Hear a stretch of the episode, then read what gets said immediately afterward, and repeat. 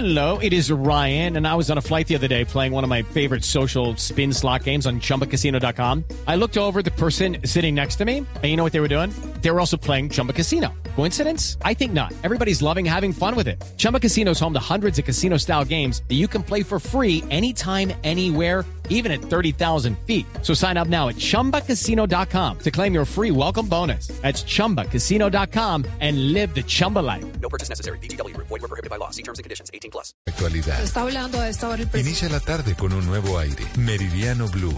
Con Ricardo Ospina y el equipo de noticias de Blue Radio. Te acompañamos en cada momento del día. En todas partes. App móvil, streaming, redes sociales, Visual Radio en YouTube, bluradio.com y todas nuestras frecuencias en el país. Blue, más que radio. La alternativa.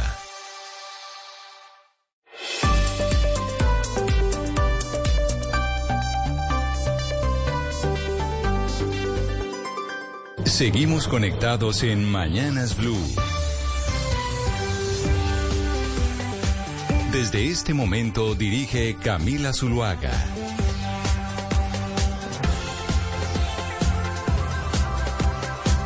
10 de la mañana, 33 minutos. Aquí seguimos conectados con ustedes en Mañanas Blue, empezando una semana importante.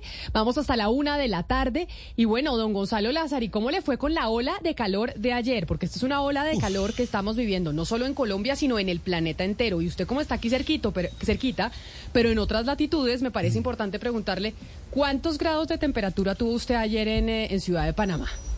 Le voy a decir algo, Camila. El día sábado, sensación térmica de 41 grados centígrados. A esta hora, en la ciudad de Panamá se registra una, una temperatura de 34 grados centígrados, sensación térmica de 40 grados.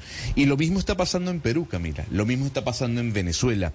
Incluso lo mismo está pasando en Vietnam, en donde el día sábado un registro, Camila, de 44 grados centígrados. Impresionante lo que se vivió eh, eh, en, Vietnam el día sábado en la provincia de San Hoa, que es la temperatura más alta que ha registrado el país a lo largo de su historia.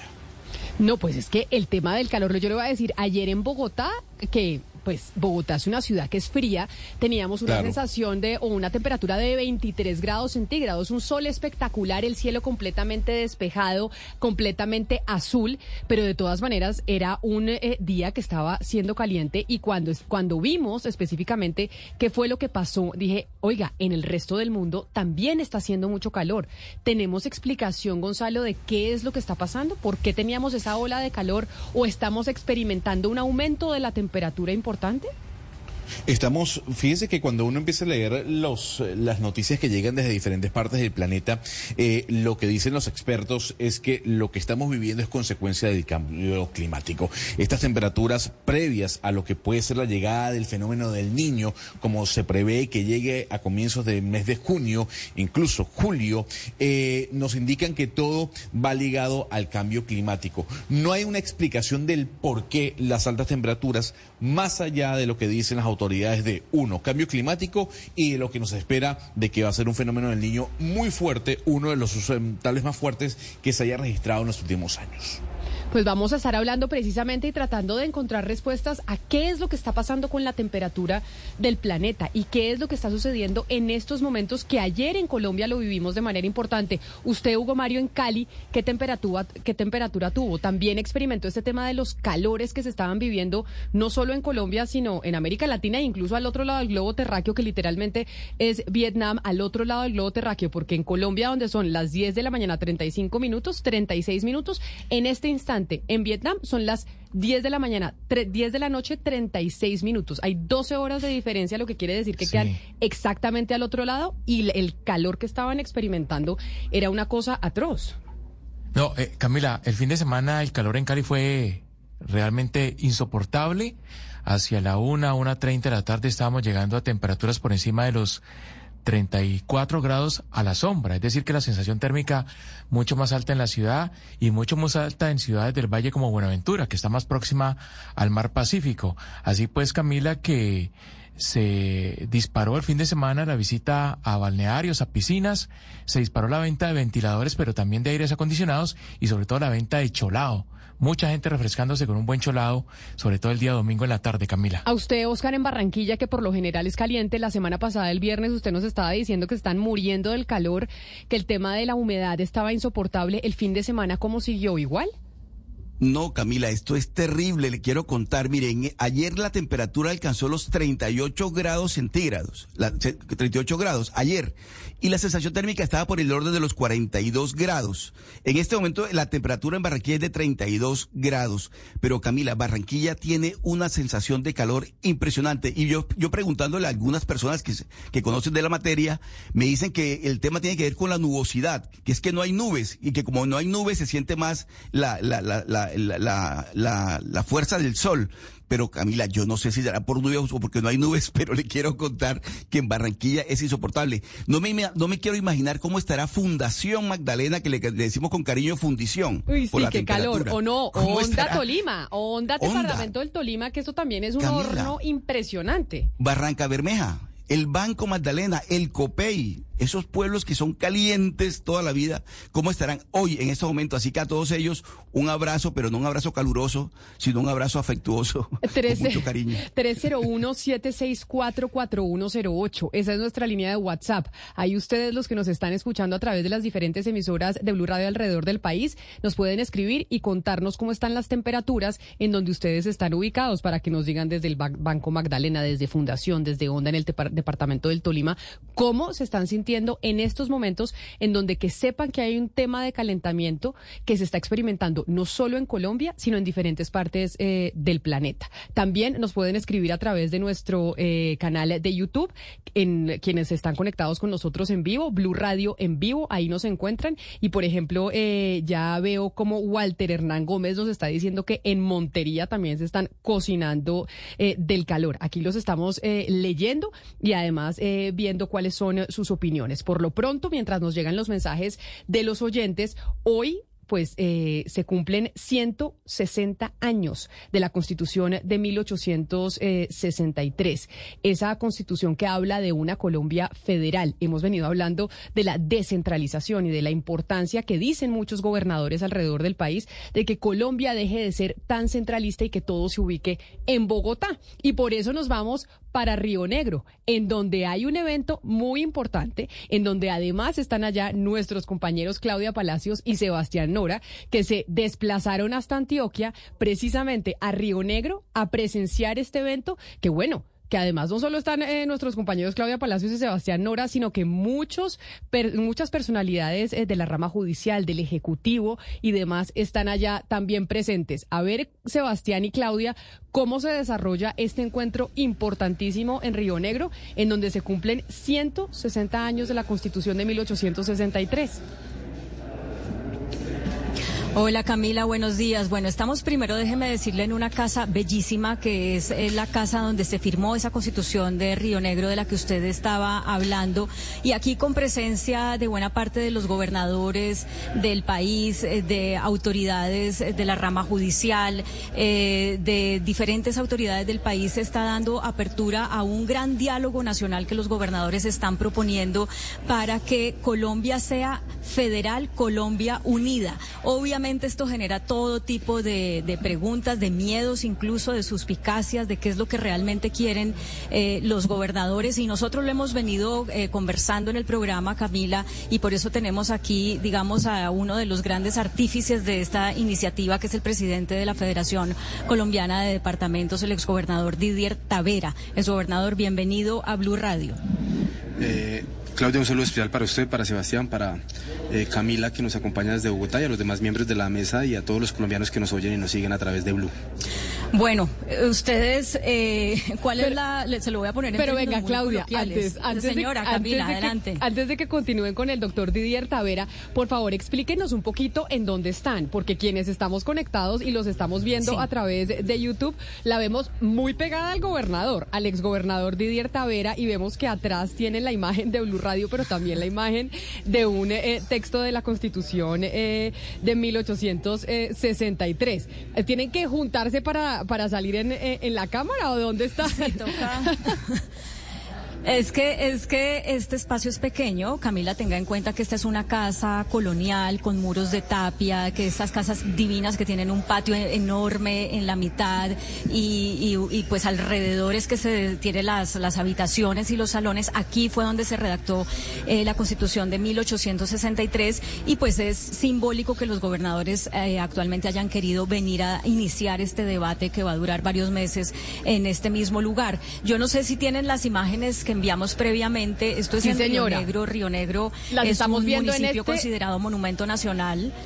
En este instante, Claudia, estamos Ah, viendo, a, viendo a través Es- de YouTube las imágenes de Río Negro y del encuentro en donde ustedes están, que es un encuentro muy importante porque reúne a todos los gobernadores del país y a personalidades muy importantes para hablar de este proyecto del que venimos comentando desde hace rato aquí en este programa. Y es la intención que tienen varias personalidades políticas en el país de hablar y hacer un debate sobre la federalización de Colombia. Exacto, entonces déjeme contarle, esta es una casa que eh, fue propiedad eh, de, José María Montoya, el primer gobernador de Antioquia y alcalde de Río, Negro en dos ocasiones. Eh, y luego, en 1863, el santanderiano Sinforoso García Salgar, esposo de la hija de Montoya, la prestó para celebrar la constitución de Río Negro. Y ya en 1941 el expresidente Eduardo Santos la compró y la entregó al Consejo y la Alcaldía Municipal para fundar el museo, que, que es lo que funciona hoy aquí en este lugar. Y hay un, eh, un objeto bellísimo aquí, que es la mesa de la Constitución de 1863. Ahorita le voy a tomar una foto a la mesa y se la mando para mostrársela a los oyentes. Y esa mesa fue devuelta a la Casa de la Convención cuando se cumplieron los 150 años de esa. Ahí se ve a, lo lejos un poquito la mesa. Eh, cuando se cumplieron 150 años de la firma de esa Carta Magna, el 8 de mayo de 2013 se le devolvió la mesa a este lugar. Mejor dicho, es un lugar sumamente simbólico, Camila, eh, y aquí también está haciendo un calorcito de esos que usted estaba conversando ahorita, pero todo el mundo está muy elegante, incluido el exgobernador Tavera, eh, presidente de la Federación Colombiana de Departamentos, que usted lo ve aquí de saco y corbata, porque eh, la ocasión lo amerita, ¿no? Señor Didier Tavera, ustedes ¿Qué es lo que están pretendiendo? Porque vienen ambientando este debate desde hace unos meses, eh, se trajeron a todo el Estado acá y hay gente que tiene miedo y hay gente que dice, es lo que, lo que se debe hacer. ¿Cómo así que Colombia Federal, Colombia Unida? Eh, Claudia, lo, precisamente lo que queremos es avivar ese debate del el modelo de Estado, pero cumpliendo la Constitución del 91. Y nosotros quisimos iniciar por la academia, este fue un mandato desde la cumbre de Morelia, Caquetá, en noviembre del 2022. Allí se habló de reclamar esa autonomía y esa descentralización y por eso usted ha visto que gran parte de los encuentros que hacemos desde la federación son en territorios aislados, marginados, demostrando que Colombia no es un país de región, Colombia son las regiones. Y no, aquí no queremos revivir fantasmas del pasado, ni mucho menos radicalizar debates políticos e ideológicos. Aquí lo que queremos es que realmente se reviva el espíritu de la Constitución del 91, que es un embrión del 63. La Constitución del 63 es la constitución más importante de toda la historia eh, aquí de- de- del continente americano en lo que significó la dignidad humana, las libertades, cómo crecer autonómicamente, no solamente en ingresos territoriales, sino en el desarrollo propio de cada una de las regiones. Y eso fue, eso está demostrado eh, por historiadores y por economistas de cómo los estados de la Unión, los nueve estados soberanos, crecieron sus tributos, sus finanzas, pero que también estábamos en un momento muy grave y era el tema de la dependencia de la iglesia, así se hubiera decretado el tema de, la- de las manos muertas, de las tierras y demás, pero que había muchas guerras porque todavía teníamos desconfianza y estábamos en un estado laico federal, eh, queríamos un estado laico que dependía aún en ese momento de la iglesia, pero también en un problema feudal que teníamos en su momento. Es que es importante decir, Camila, re- perdóneme re- recordarle a la gente lo siguiente, es que cuando se promulga esa constitución de 1863 pasan muchas cosas, por ejemplo, la separación de iglesia y Estado, el reconocimiento de la libertad de credos, eh, que la educación pasara a ser basada en las ciencias y no, digamos, en las... En se las crean cre- los colegios santanderinos. Exacto, pasan, pasan sí. muchas cosas más allá digamos que, que, que- que- que es, o sea, es una constitución que se llama libertaria, o sea, que cree en las libertades. Pero Claro. La interrumpí, Camila. por eso, por eso es que está ya Sebastián Nora, Claudia, porque es una constitución que se llama libertaria y ya sabemos que nuestro compañero Sebastián Nora pues va por esas eh, tendencias. Pero mire, Claudia y exgobernador eh, Tavera, hay mucha gente que nos está escribiendo y que los está viendo en este instante y nos escribe por nuestro chat eh, del canal de YouTube de Blue Radio en vivo y también en el 301-764-4108. Y exgobernador dicen, mire, esta constitución que estamos eh, celebrando hoy, que cumple 160 años, estuvo vigente solo como por eh, más de 20 años. 23. 23 años, exacto. 23. Estuvo vigente solo 23 años. Hoy mucho se habla de la Constitución de 1991. También hay mucha gente que anda por ahí diciendo que hay fantasmas de constituyentes, etcétera, etcétera. ¿En qué le cambiaría la vida a un colombiano, a nosotros, a alguien en Bolívar, en Atlántico, en Putumayo? Que revivamos ese espíritu de la Constitución eh, del, 80 y- del 83, del 63. Mira, Camila, muy importante.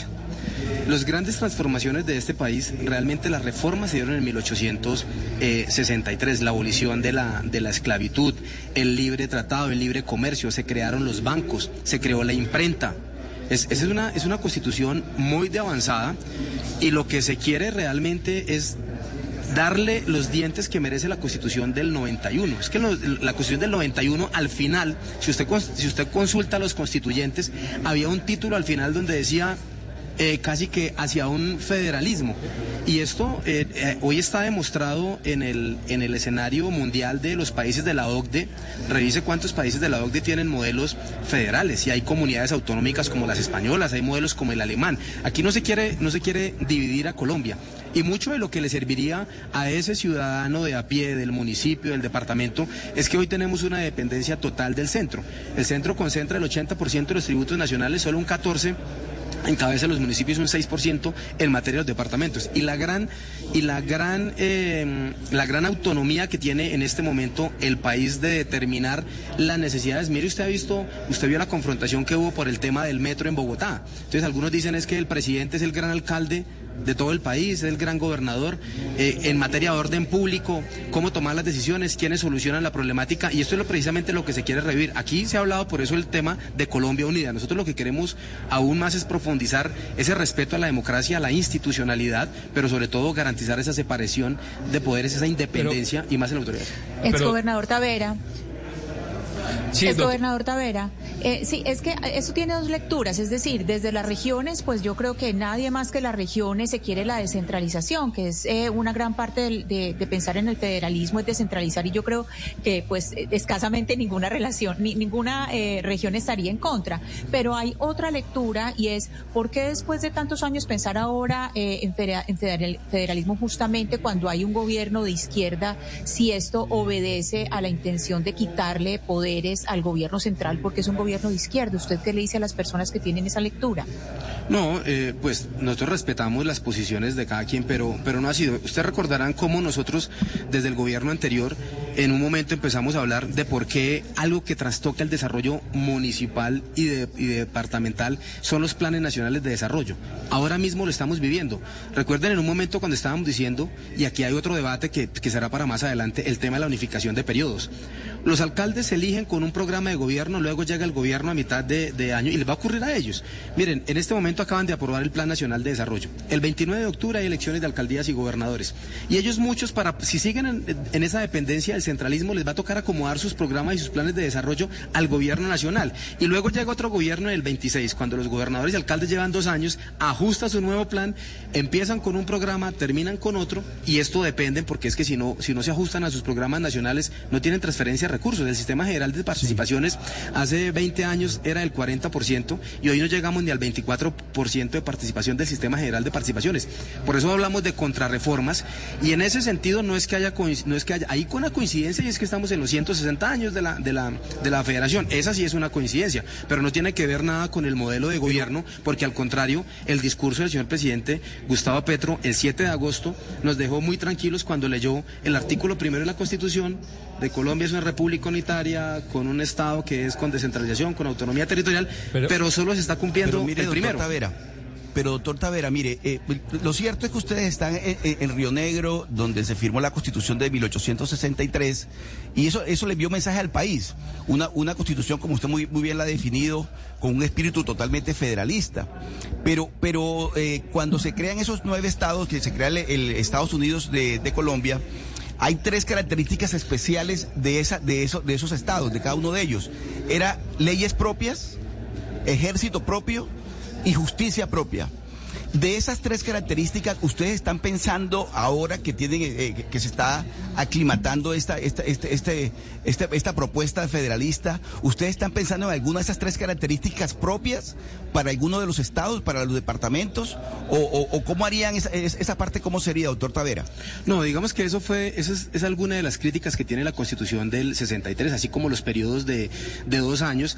Y algo que también hemos, digamos que cuestionado la del 63 es que en ese momento el presidente de los estados de la Unión no tenía injerencia ni competencia en orden público ni en seguridad y había inclusive hasta comercio libre, comercio de armas. En eso no queremos eh, recabar ni mucho menos queremos tocar esos temas, al contrario, por eso hablamos de un, por eso usted ve hoy representado aquí las altas cortes en su presidente, sus vicepresidentes, debe haber una justicia, debe haber una legislación nacional, pero lo que sí debe garantizarse es una autonomía eh, administrativa, fiscal, participación con mayor eh, proporción del fisco, que exista un equilibrio entre el centro y la periferia y que esos periodos de dos años precisamente se dieron en el 63 por desconfianza en ese momento y por limitar el poder de Tomás Cipriano Mosquera. Y algo más que hicieron en el 63 fue que le dieron más poder y autonomía al Congreso. Tanto así es que para reformar la Constitución tenía que darse la unanimidad del Senado. O sea, aquí hay muchos puntos a favor, muchos puntos encontrados, pero frente a lo que usted acaba de resaltar, no. Nosotros lo que queremos, por el contrario, es que haya una participación.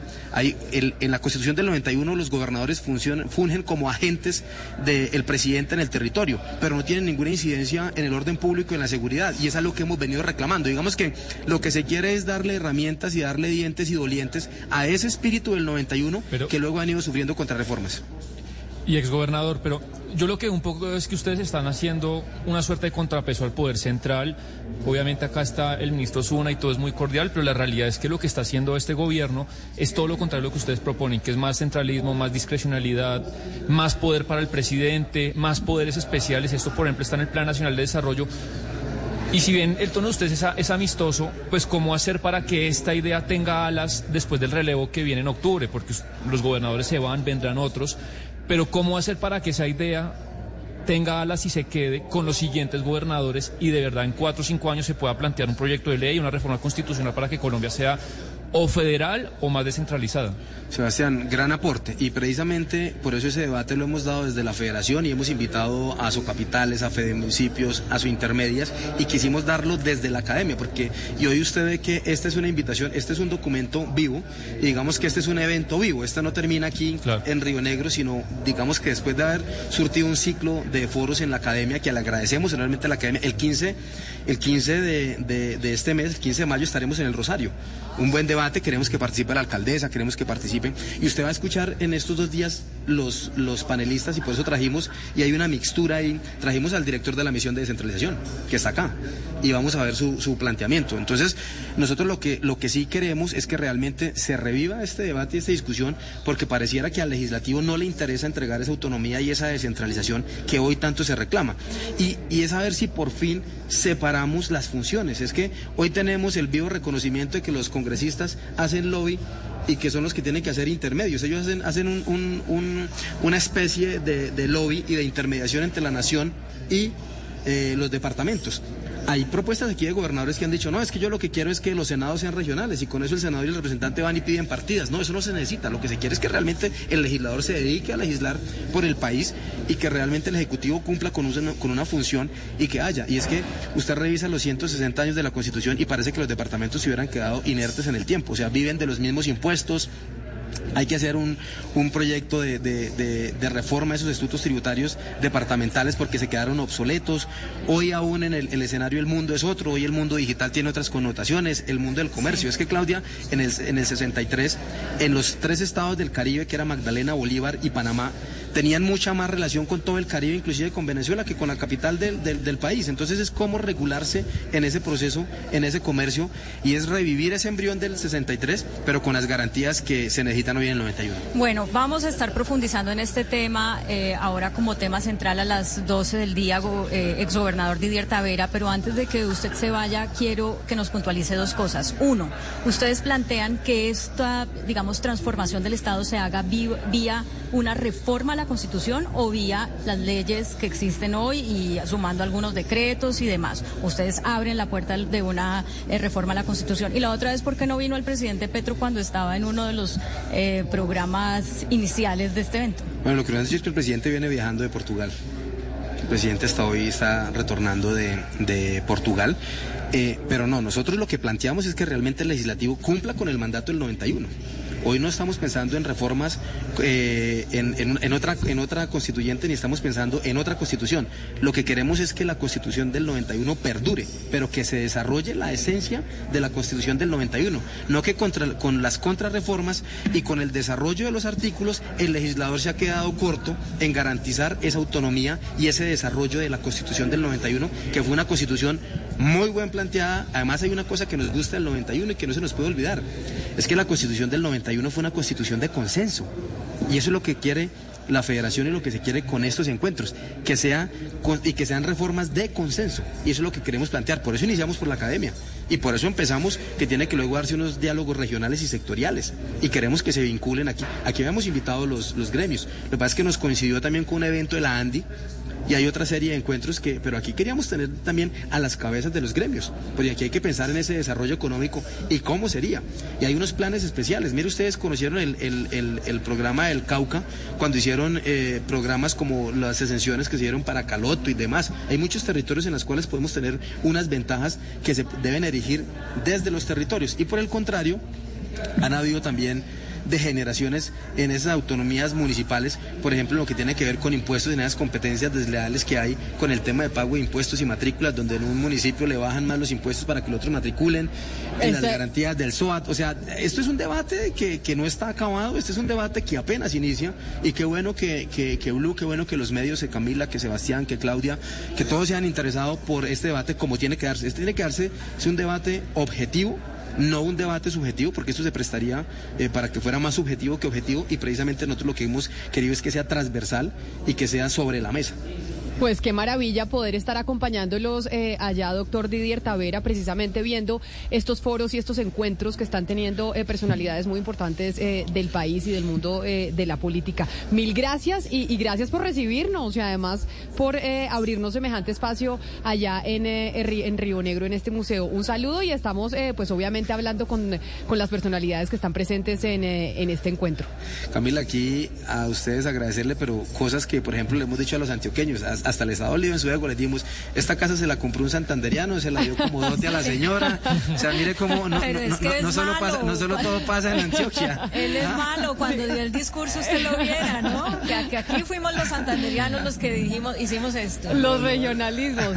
Pues exgobernador Tavera, mil gracias, un abrazo grande. No, gracias a ustedes por estar tan interesados. Allá estamos presentes en Río Negro, ahí estamos viendo además la foto, eh, quienes están conectados mesa, con nosotros a través de YouTube, ahí en esa mesa espectacular y preciosa, esa mesa en donde se firmó la constitución que hoy cumple 160 años y que bueno, que es la constitución de Sebastián, la que Sebastián eh, sueña, la de eh, Colombia Federal Libertaria, Camila, la constitución. Sebastián, Sebastián, usted va- yo, Camila, yo le voy a pedir a Sebastián que por favor sea él quien lea la declaración del mediodía. Usted por favor lea esa declaración No, que está en los 10 a ver, puntos. A mí la constitución de Río Negro me gusta, pero un poco, si uno se va atrás, a mí la, verdad es que fracasó en parte porque se pasó de rosca con el tema de federalismo y pasó algo, Camila, que le sucedió ayer a Chile, eh, por el cual Chile eh, dio un cambio, digámoslo así, de 180 grados. Y es que la constitución de Río Negro se hizo de espaldas a muchos sectores del país, dejó por fuera a todos los conservadores, dejó por fuera aparte de los liberales que están en contra de Tomás Cipriano de Mosquera,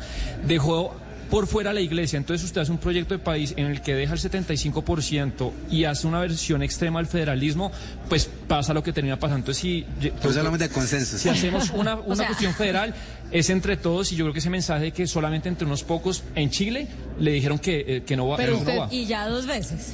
Se nos están adelantando ahorita, precisamente vamos a hablar de Chile y de lo que pasó este fin de semana y cómo eso que sucedió en el sur del continente, que ha venido contagiándonos eh, al resto de América Latina, primero con las manifestaciones estudiantiles, después con las revueltas y el estallido social, podría llegar incluso a también eh, contagiar al resto eh, del continente con lo que pasó en la votación eh, del fin de semana, una vez más eh, en torno a la constituyente, a esa constitución que quieren eh, erigir en, Chile, que ahora giró casi que para el otro lado 180 grados. Pero vámonos a hacer eh, una pausa y ya regresamos porque les recordamos que estamos en Río Negro, en este evento importante que están organizando los departamentos para conmemorar la firma de la constitución de 1823, es 1823, 63, 1863 que cumple 180 años.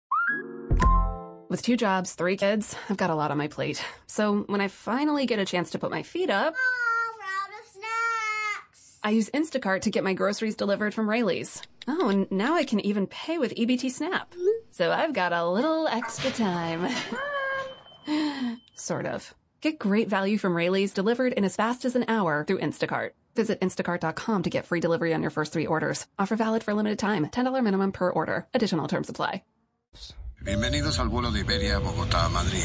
Vuestro destino se encuentra a más de 8.000 kilómetros que nos separan o que nos unen. Nos une el olor a café, el arte en las calles y las ganas de vivir. Nos une mucho más que un idioma. Descubre más de 90 destinos con Iberia. Vuela a Europa en una nueva generación de aviones A350, con más espacio y privacidad. Europa más cerca de ti.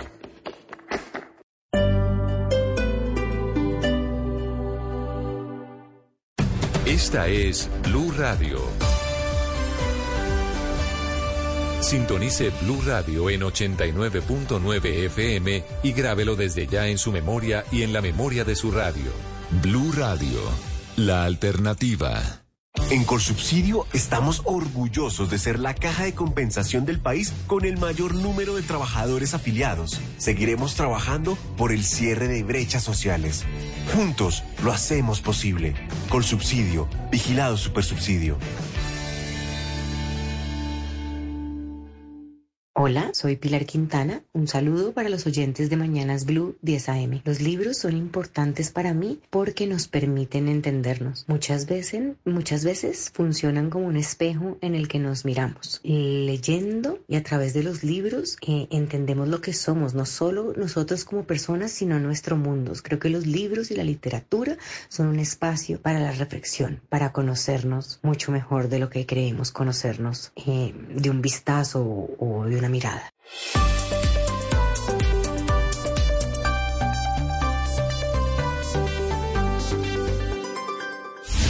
Colombia está al aire.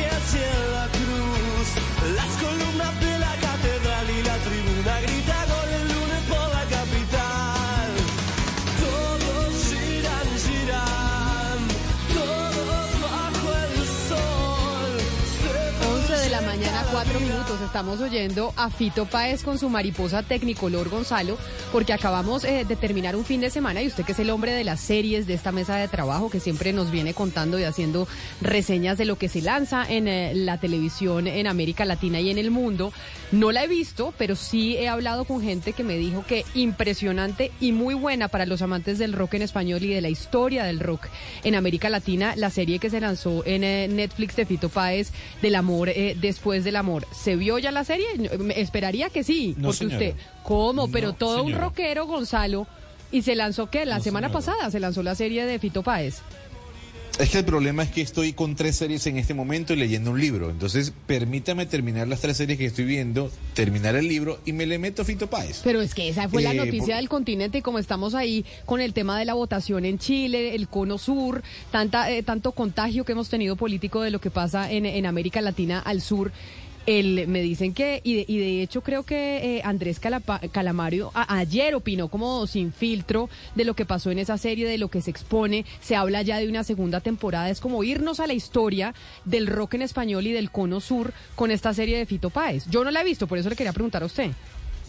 No, a ver, dicen que es muy buena, Camila. Los comentarios que he leído y que me han, que me han dicho es que es una serie muy buena que retrata eh, casi que todo lo que fue la primera parte del comienzo de la, de la historia de Fito Páez. Pero lamentablemente, y digo lamentable porque sé que todo el mundo está hablando de esa serie, pero también todo el mundo está hablando de otra serie que se, que se llama Succession, eh, de HBO. Entonces hago, estoy metido de lleno Pero, en eso. esa, en pero la de HBO Barry. de Succession, esa es vieja. O sea, usted ahí, ahí está No, haciendo estamos- catch no, pero ¿o estamos qué? en nueva temporada. Estamos en nueva temporada, Camila. Hay que actualizarse. Y estamos en nueva temporada de Barry. Estamos en nueva temporada de Your Honor en Paramount Plus. Y bueno, estamos complicados, ¿no? De tiempo, Bueno, pero, pero, pero lo que la semana que la latinoamericano. ¿qué pasó con la serie del amor después del amor? Esa es la noticia del fin de semana, Gonzalo. Bueno, eh, eh, eh, vale el regaño. Le prometo que en la semana me la veo. No, es que no, no la he visto, pero sí me dijeron que, que muy buena. Y yo dije, bueno, mis compañeros de la mesa de trabajo, que son los rockeros, Sebastián, que le fascina Argentina, seguramente eh, estuvo ahí viéndose esa serie de Fito Páez. Entonces, para que nos haga la reseña de qué tal la serie y si vale la pena que, que no la veamos. Óigame, Oscar, dijimos, y usted nos estaba contando del fin de semana del calor y la ola de calor que estamos eh, experimentando no solo aquí en nuestro territorio, sino en otras partes del mundo. Ya empiezo a recibir eh, los mensajes de los oyentes que nos escriben al 301-764-4108. Giovanni nos dice que Barranquilla está ardiendo. Javier nos dice que desde Roma, Italia, también está haciendo demasiado calor, que ayer estuvieron a 28 grados, que es mucho porque estamos en la primera semana de mayo y el calor es propio de junio hasta agosto. Europa se van a pegar una cocinada en este verano, que Dios santo, que Ne- nos dice Miriam que en Neiva está hecho eso un horno. Adriana nos dice que en Medellín también están muertos del calor. Óigame, Oscar, pero desde Arjona, departamento de Bolívar, nos dice Yesid, una temperatura a esta hora de 36 grados centígrados y es insoportable el calor que se siente, que anoche a las once y media de la noche también era desesperante y que a la gente que estaba en su cuarto le tocó meterse a bañar y prender el, el ventilador porque no podían dormir de cómo se estaban Mire, cocinando. Camila, le quiero contar que el calor es insoportable. Esta mañana vi un video por allí de un señor en Soledad que le adaptó un abanico a la moto. Entonces el señor va en su moto y tiene un abanico adaptado para que el abanico le eche fresco, porque es insoportable en Arjona, en todas partes. En Barranquilla hemos tenido siempre la ventaja, Camila, de la brisa. Entonces corre una brisa por lo general del río, una brisa muy rica, pero ni siquiera la brisa, Camila, se fue la brisa, se fueron las nubes y nos quedó el calor. De tal manera que de verdad es insoportable. Te- Ayer fueron, ayer fueron 38 grados y yo creo que hoy a esta hora estamos en 32, 34. Vamos a superar la temperatura de ayer. Entonces, sinceramente, la situación se está volviendo casi que crítica porque le quiero contar además que se han conocido casos de personas que se han desmayado porque no han soportado el calor, Camila. Y usted sabe que aquí en la costa, pues si no es con abanico, si no es con aire acondicionado, la gente cue- cuesta de verdad tener una calidad de vida más o menos soportable. Y si usted prende el abanico y prende el aire acondicionado, piense en la, en la tarifa de energía que se le va a disparar también la, el- el recibo. O sea, todo se conjuga como para que de alguna manera nos estemos quejando en este momento, Camila, del calor insoportable en la región Caribe, de verdad. Y la, recomendación, Oscar, es estar bien hidratados, ¿no? Es, es ser demasiado peligroso salir, sobre todo hacia el mediodía, a exponerse a un calor tan intenso, sin tener buena hidratación y sin bloquear solar. Pero mire, Camila, hablamos más temprano desde Cali con algunos expertos, nos dicen que existe un 90% de que el fenómeno del niño eh, golpea al país y se extienda durante lo que queda del año. Es decir, que nos vamos casi hasta diciembre con temperaturas muy altas en todo el territorio nacional y seguramente en todo el continente. Así que hay que prepararnos para lo que se avecina porque va a ser una temporada muy seca, seguramente con embalses y ríos descendiendo su capacidad y no sé si lleguemos a un riesgo de apagón, pero sí hay que estar muy eh, atentos a lo que pueda venir con este fenómeno natural que, que es un niño en potencia, que se va a extender, como yo le digo, y dicen los expertos, hasta el final del presente 2023. Sobre eso que usted está mencionando, Hugo Mario, acuérdese usted que aquí en estos micrófonos nosotros estuvimos hablando hace un par de meses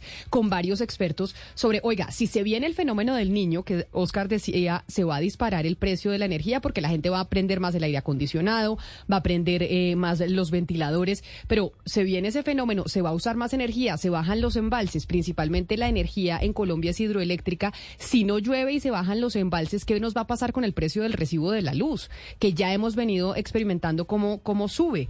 Hace el 2 de marzo nosotros hablamos aquí con varias personas sobre ese tema y sobre un posible riesgo de apagón. Recordemos lo que ese día nos dijo María Noemí Arboleda, que es la gerente de XM, que son, Diana, cuando hablamos de XM, lo que hacen ellos específicamente es que... La medición de los embalses en tiempo real. Entonces, ellos dicen en qué, en qué, cuántos metros cúbicos de agua hay en cada embalse en Colombia en tiempo real. Bueno, en ese momento, hace dos meses, cuando no teníamos las proyecciones de lo que podría pasar con el fenómeno del niño, que como dice Hugo Mario, cada vez es más eh, probable que lo vayamos a experimentar, ella se lo preguntamos hace dos meses y esto fue lo que nos dijo. Nosotros realmente no, no vemos en el corto ni en el mediano plazo grandes problemas relacionados con el abastecimiento, pero sí esas señales, obviamente, esas que se den desde ya, pueden llevar en el futuro de pronto a que no, no, se, no se tengan todos los recursos. Realmente ahorita tenemos un embalse bastante bueno, eh, por encima de la media histórica de los últimos 20 años. O sea, tenemos recursos suficientes. Si bien dependemos de la hidrología, tenemos en las reservas alrededor del 60% y tenemos unos proyectos que ya entraron, pues como las dos unidades de Ituango.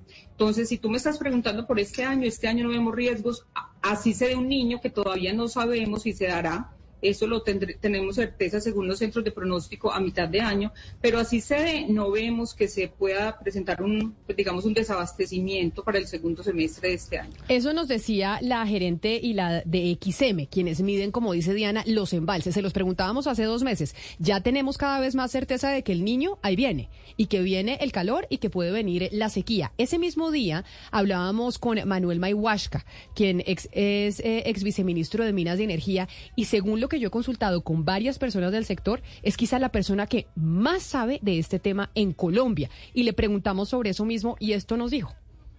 Ah, diciéndolo así eh, de forma muy cruda, ¿existe la posibilidad que por cuenta de ese fenómeno del niño que se nos viene en el segundo semestre del 2023 podamos eh, tener eh, riesgo de apagón o no? A ver entonces, Camila, si primero algunas unas premisas. Hoy, si uno cuenta la energía que tiene Colombia en escenarios bien pesimistas, es decir, bajo hidrología crítica, Colombia no debería tener problemas en este año y en los próximos años respecto a su suministro y abastecimiento. ¿Qué es lo que sucede? Que esa energía se organiza de alguna manera a través de un mercado y un mercado que lo que va haciendo cada uno de los operadores y de los generadores va ofertando su energía según las perspectivas de riesgo que vea particularmente en cuanto a los efectos climáticos. Entonces, si un embalse ve hoy que hay un riesgo de niño, pues riesgo de niño para el segundo semestre es del 40 y pico por ciento, mucho más alta de lo que hemos visto en otros años, y uno teniendo en cuenta tanto ese riesgo como la tradición que hemos tenido en los últimos 33 meses de un periodo de lluvias, y sabiendo pues y conociendo unos ciclos de unos seis años en que viene el niño y desde 2016 no tenemos niño, entonces ya agotamos la baraja de las reinas en solo las probabilidades. Ahora lo más posible es que tengamos la baraja del príncipe, que sería el niño. Entonces los embalses comienzan Eso nos decía el eh, ex viceministro de Minas y Energía, Manuel Maihuashka, y es, oiga, esto era hace dos meses, no teníamos tanta certeza de que el niño iba a llegar, hoy las probabilidades son mucho más altas. Y eso ¿Qué repercusiones puede tener sobre, sobre la energía, sobre los embalses? Porque además empezamos a aprender más los abanicos, como dicen ustedes, eh, en la costa, Oscar. El último personaje con el que hablamos ese día, hace dos meses, fue con Ricardo Sierra Fernández, que es el CEO, el presidente de Celsia.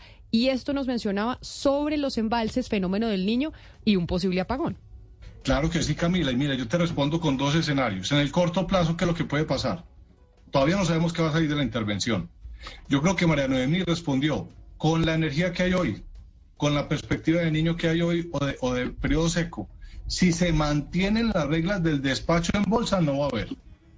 Pero si en la intervención del gobierno cambia las reglas de despacho en bolsa y cambia cómo se calculan esos valores, claro que puede poner en enredos al sistema. Esa es la preocupación. Es decir, ¿qué, qué puede salir de una intervención de, de manos eh, que no sea técnica?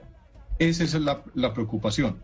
Y en el mediano y largo plazo, ustedes han preguntado mucho por la confianza inversionista. Y claro que la confianza inversionista está deteriorada en Colombia con intervención. Es que las empresas necesitamos claridad y, y- y- y trans- transparencia en las reglas de juego para hacer inversiones que son muy, muy multimillonarias, de muy largo plazo.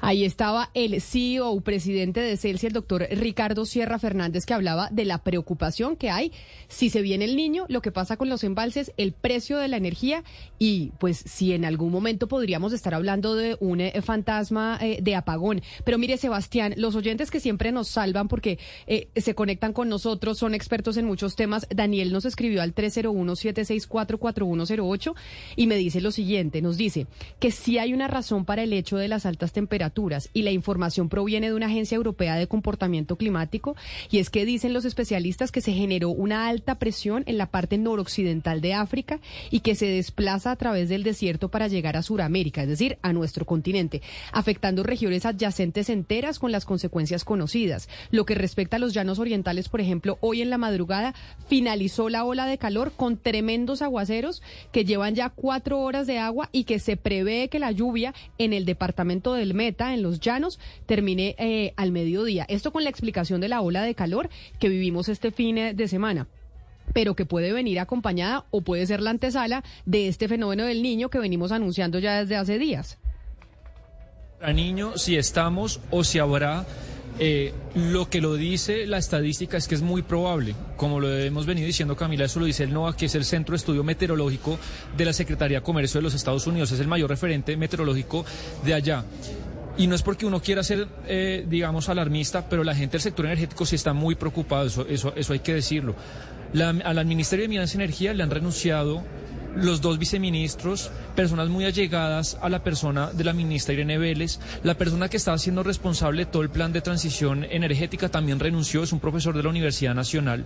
Y un poco la idea de cambiar la matriz de energía de Colombia con, por ejemplo, las, las energías renovables no convencionales como es el, el sol y la energía eólica, que es una gran apuesta del gobierno, Camila, están eh, muy eh, eh, con el chicharrón del tema de las consultas en la Guajira. Y en el Plan Nacional de Desarrollo la acaban de meter un impuesto que es algo así como unas nuevas regalías del 6% a los proyectos de energías eólicas y solares. Es decir, usted ingresa 100 mil pesos una empresa de estas y tiene que transferirle a la nación 6% adicional, además de todos los impuestos que tiene que tener.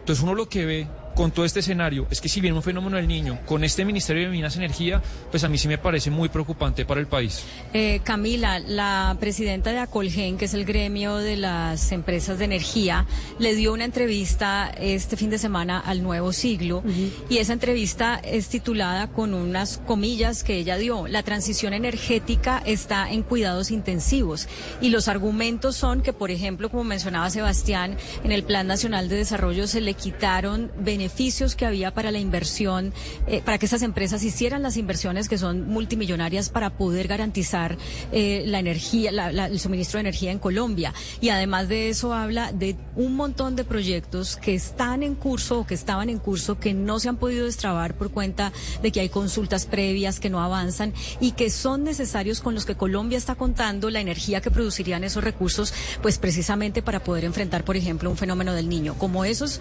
eh, proyectos, pues no han podido avanzar y el gobierno no le ha metido el acelerador a destrabar las dificultades con las consultas previas, pues ahí también hay otra talanquera que hace que ante esta ola de calor tan grande y este fenómeno del niño que se viene o que ya llegó, pues la- el, el abastecimiento de, de energía en Colombia esté en Pero mire, Claudia, mientras esa transición energética todavía sigue en el plan de, de- de las posibilidades, seguimos padeciendo las circunstancias de la- de- de la- del, del- del calor intenso, pero también de la posibilidad de que llegue el fenómeno del niño. Es que cuando el doctor Mayhuasca nos dio la entrevista en, el, en marzo, él hablaba de que había un 45% de posibilidades de fenómeno del niño, de que llegara. Hoy en día esas posibilidades están por encima del 80%. Pero el tema importante, para, por lo menos para la región Caribe, Camila, es el tema de las tarifas. El tema de las tarifas, ¿se acuerda usted que fue, fue, fue tema de campaña presidencial? El doctor Claro. Petro dijo que iba a bajar las tarifas. La doctora Irene Vélez una, fue- una vez fue posesionada como ministra, dijo, vamos a bajar la tarifa. Y últimamente lo que dijo hace poco es que están estudiando la fórmula para ver de qué manera logran que las tarifas efectivamente se bajen. Y no es fácil, porque obviamente el- eh, en el caso de la región Caribe, esta ola de calor demanda más consumo de energía. Y hace que las tarifas puedan subir. claro. Es que con un fenómeno del niño lo que pasa es que por eso le hablaba yo, Oscar, del recibo de la luz. Y es que lo viviríamos nosotros directamente en el recibo de la luz que nos puede aumentar el precio. De hecho, quiero mandarle un saludo especial a Diego Alejandro Aranguren Riveros, que está conectado también con nosotros a través eh, de nuestro canal de YouTube de Blue Radio en vivo y nos escribe en, eh, en el chat que nos escribe desde Yopal Casanare y que el calor allá está absolutamente espantoso, que nos están oyendo, lo están oyendo ustedes de Barranquilla, allá en eh, Yopal eh, Casanare, Oscar, con sus compañeros desde el INDERCAS, que es el Instituto Departamental de Deportes eh, del Casanare. Un abrazo a los que nos oyen en el Yopal y a don Diego Alejandro por escribirnos sobre el tema del calor que está viviendo en muchos territorios en, en nuestro país. Pero, Ana Cristina, algo positivo, no me vayan a regañar, pero algo positivo que tiene el tema de que deje de llover, por lo menos en Bogotá, se acuerda que yo le había contado que tenía en mi casa unas goteras, ¿no? Y que no había podido arreglar las goteras porque todas las recomendaciones que me daban eh, las personas expertas que iban a mirarme el techo es que mientras llueve, usted no puede arreglar el manto del, del techo de su casa. Usted no puede arreglar goteras mientras llueva. Entonces, mientras llueva, le toca estar ahí con los baldes en la casa recogiendo la gotera. ¿Se acuerda que le conté? Usted me contó, Camila, pero también hay que mirar una cosa, es hora de arreglarlas, eh, pues porque no está lloviendo, o sea, aprovecha el solecito, aprovecha el solecito, pero después cuando vuelva la lluvia ya puede ver si fue que las corrió, si se corrieron las goteras o se quedaron ahí, entonces le, le toca comprar, eh, pues eh, digamos, arreglarlas muy bien para que le queden bien tapadas y no corridas. No, y además lo de la gotera, yo tengo unas goteras impresionantes y no las había podido arreglar por el tema de la lluvia, pero ya que está haciendo sol en Bogotá, voy a arreglarlas.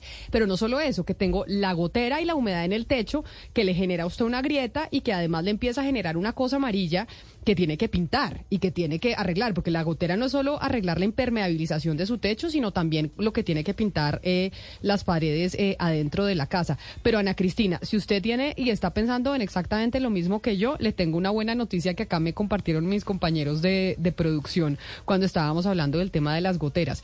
Dígame, Camila, porque es que ese, ese es un problema que tienen todos, tenemos todos los que tenemos casa y los que están en último piso de edificio, o sea, todos los que tenemos techo directamente. Exacto. Eso nos afecta a todos los que estamos dando directamente con el techo. Pues como estamos con tasas de interés tan altas, mucha gente dice, oiga, yo no me voy a poner a comprar y a hacer remodelaciones y a comprar materiales pagando con tarjeta de crédito porque está alta la, el, eh, las tasas de interés. Pues si usted va a comprar, por ejemplo, acá me pasaron el dato, si usted compra hoy los materiales con Corona, los puede comprar con 0% de interés pagando de 6 a 12 meses con tarjeta de crédito Bancolombia. O sea, si usted compra materiales de Corona y lo hace pagando con tarjeta de crédito Bancolombia, usted mandando a 6 o 12 meses o 12 cuotas, 6 o 12, le dan 0% de interés. O sea que puede financiar eh, la compra de los, de los materiales y no tener que, endeudarse con... em, pues con los intereses. Y que además, esto que le estoy diciendo a Ana Cristina, si usted lo hace, puede hacerlo desde el 8 de mayo hasta el 30 de junio. Es decir, hay mes y medio en donde usted va a poder comprar materiales para esa remodelación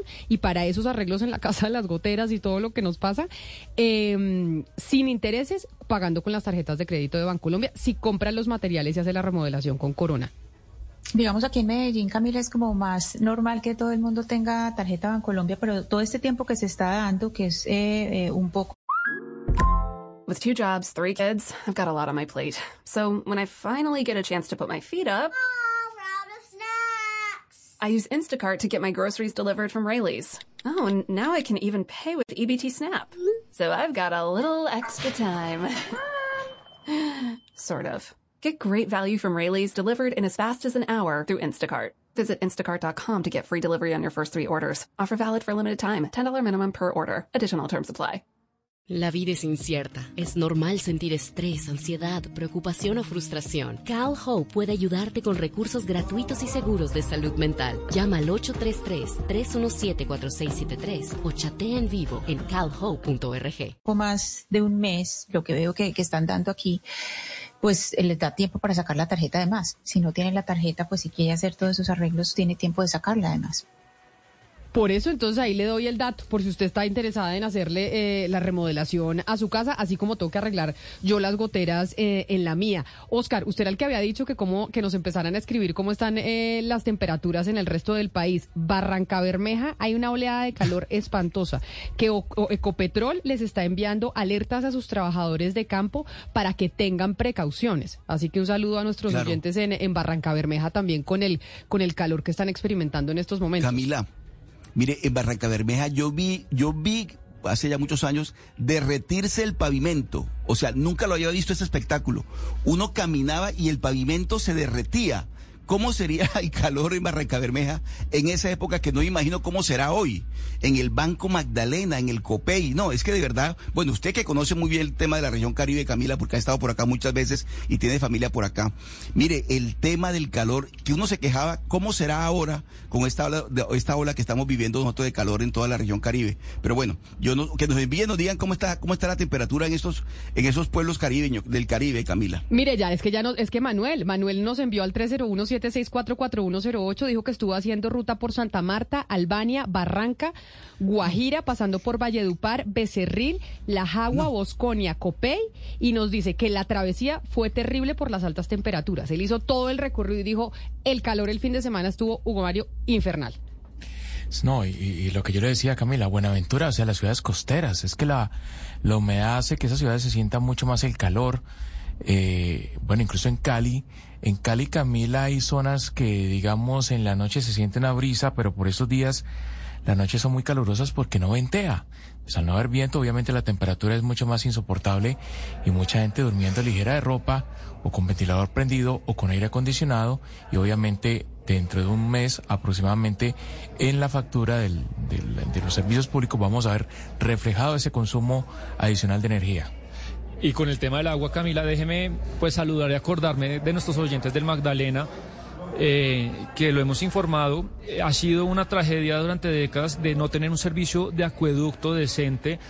Y, por ejemplo, la ESMAR, eh, que es la empresa de, servicios públicos, pues estaba contratando el servicio de agua en muchos barrios con carrotanques. Entonces, imagínese en un momento de sequía usted abastecer a una ciudad como Santa Marta y a los municipios aledaños con carrotanques todavía. Entonces, eh, pues repito, no, la idea no es ser alarmista, pero un poco estas tragedias pues desnudan la incapacidad de gestión pública cuando las cosas están bien, pero cuando es crisis es cuando se nece- necesita pues la red del Estado y hay poblaciones que yo creo que no la van a pasar bien.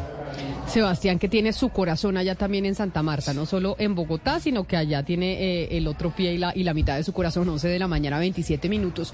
Vamos eh, a hablar del impuesto predial, porque el, eh, la semana pasada se aprobó el Plan Nacional de Desarrollo, estuvimos hablando del impuesto predial, de cómo eh, podría llegar, no aumentar el impuesto predial, pero sí el hecho de que se ajuste en muchas partes del país va a generar que aquellas personas que de pronto antes no declaraban renta, ahora sí lo van a tener que hacer por un artículo que se aprobó, que se aprobó en el Plan Nacional de Desarrollo. En ese momento muchas personas nos empezaron a escribir sobre el precio de los prediales que se están pagando en estos momentos. De hecho, en Bogotá estamos en época de pagar impuesto predial y en muchas partes del país. Y por eso en Blue estamos investigando algunas irregularidades que hay con el cálculo y el reajuste del impuesto predial esta oportunidad en el departamento de Cundinamarca. No hay nada oculto cuando Mañanas Blue investiga. 11 de la mañana, 28 minutos. Y la investigación que hemos hecho sobre el impuesto predial y la actualización de ese impuesto en esta oportunidad en el departamento de Cundinamarca, Diana, es cuál. Camila, pues en el mes de marzo, Mañanas Blue recibió una denuncia de habitantes de Suta, Tausa, Cundinamarca, donde nos decían que el impuesto predial se les había incrementado hasta en un 5 mil por ciento. Yo decía, imposible un 5 mil por ciento. O sea, es que ni la ley permite que el alza entre un año y otro sea tan alta. Entonces, eh, hablamos En, con la en Bogotá, yo estuve averiguando y se hicieron alzas en los últimos dos años cada año del 5%. Se ha venido aumentando el 5% del impuesto predial. Si usted compara lo que le costaba el impuesto predial de su eh, establecimiento de comercio, de su apartamento, de su casa en la capital, el año pasado le costaba 5% menos y el antepasado le costaba 5% menos. Y es que la ley dice que se puede subir entre un año y otro hasta el 50%, por eso uno decía, Dios santo, el 5000% en algunos predios, el 1000%, el 2000 es una locura. Y por lo mismo comenzamos a averiguar qué era lo que estaba pasando y hablamos con algunos habitantes que nos mandaron los recibos eh, que pagaron el año pasado y lo que les están cobrando y definitivamente sí, el incremento es abismal. Nos pusimos en comunicación eh, con una persona que ha liderado este tema en ese municipio de Sutatausa, el señor Jairo Augusto Alfonso, que es expersonero de ese municipio. Y escuche usted y vean en YouTube lo que nos dijo. La problemática que se viene presentando en el municipio de Sutatausa, al igual que en muchos municipios de Cundinamarca y de la Nación, básicamente se origina por la aplicación del artículo 104 de la ley 1753 de 2015, que estableció la obligación de los municipios de establecer la actualización catastral en sus territorios. En el municipio de Sutatausa se celebró el convenio 018-2021 entre la Agencia Catastral de Cundinamarca y el municipio de Sutatausa, en las cuales se establecían varias obligaciones, dentro de ellas el de hacer un levantamiento catastral y generar una actualización para el municipio de Sutatausa.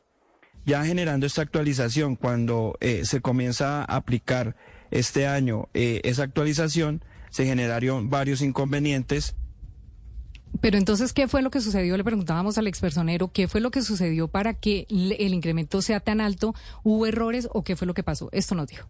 Como producto de esta actualización catastral, además de los sobrecostos, comenzamos a observar que hay diferentes problemáticas, dentro de las cuales se encuentran el tema del cambio de áreas en los terrenos, la adición de construcciones, la fusión con otros terrenos, el cambio de propietarios, el no tener en cuenta los usos de suelo dentro del territorio, el tema de que se le está dando un avalúo catastral por encima del valor comercial. Además de eso, se cambiaron terrenos que pertenecen al municipio de Sutatausa por el municipio de Guate y viceversa, o predios de los municipios vecinos que aparecen en el municipio de Sutatausa. En fin, esto es una cantidad de problemas que conllevan a que esto no sea una herramienta viable para el municipio, sino que por el contrario se enriede más a los ciudadanos y sobre todo lo más importante y lo que está sucediendo en este momento es que se le está dando la responsabilidad a los ciudadanos de que ellos son los que tienen que corregir sus terrenos y no la agencia catastral que fue la que hizo este trabajo mal hecho y que está demostrado que esto está mal y que es deber de ellos darle una herramienta a la ciudadanía que puedan utilizar con el fin de sanear sus predios, de saber la realidad de sus predios y no que se les convoque o se les lleve a errores como los cuales se están eh, conociendo en este momento. Entonces comenzamos la investigación, Camila, porque este tema de Sutatausa no se presenta solamente ahí, sino se presenta en muchos municipios eh, del departamento y en muchos departamentos del país. Eh, el tema es un poco complejo y lo voy a tratar de explicar, Camila, porque lo que está pasando es que por ley se debe actualizar el catastro en el país entero.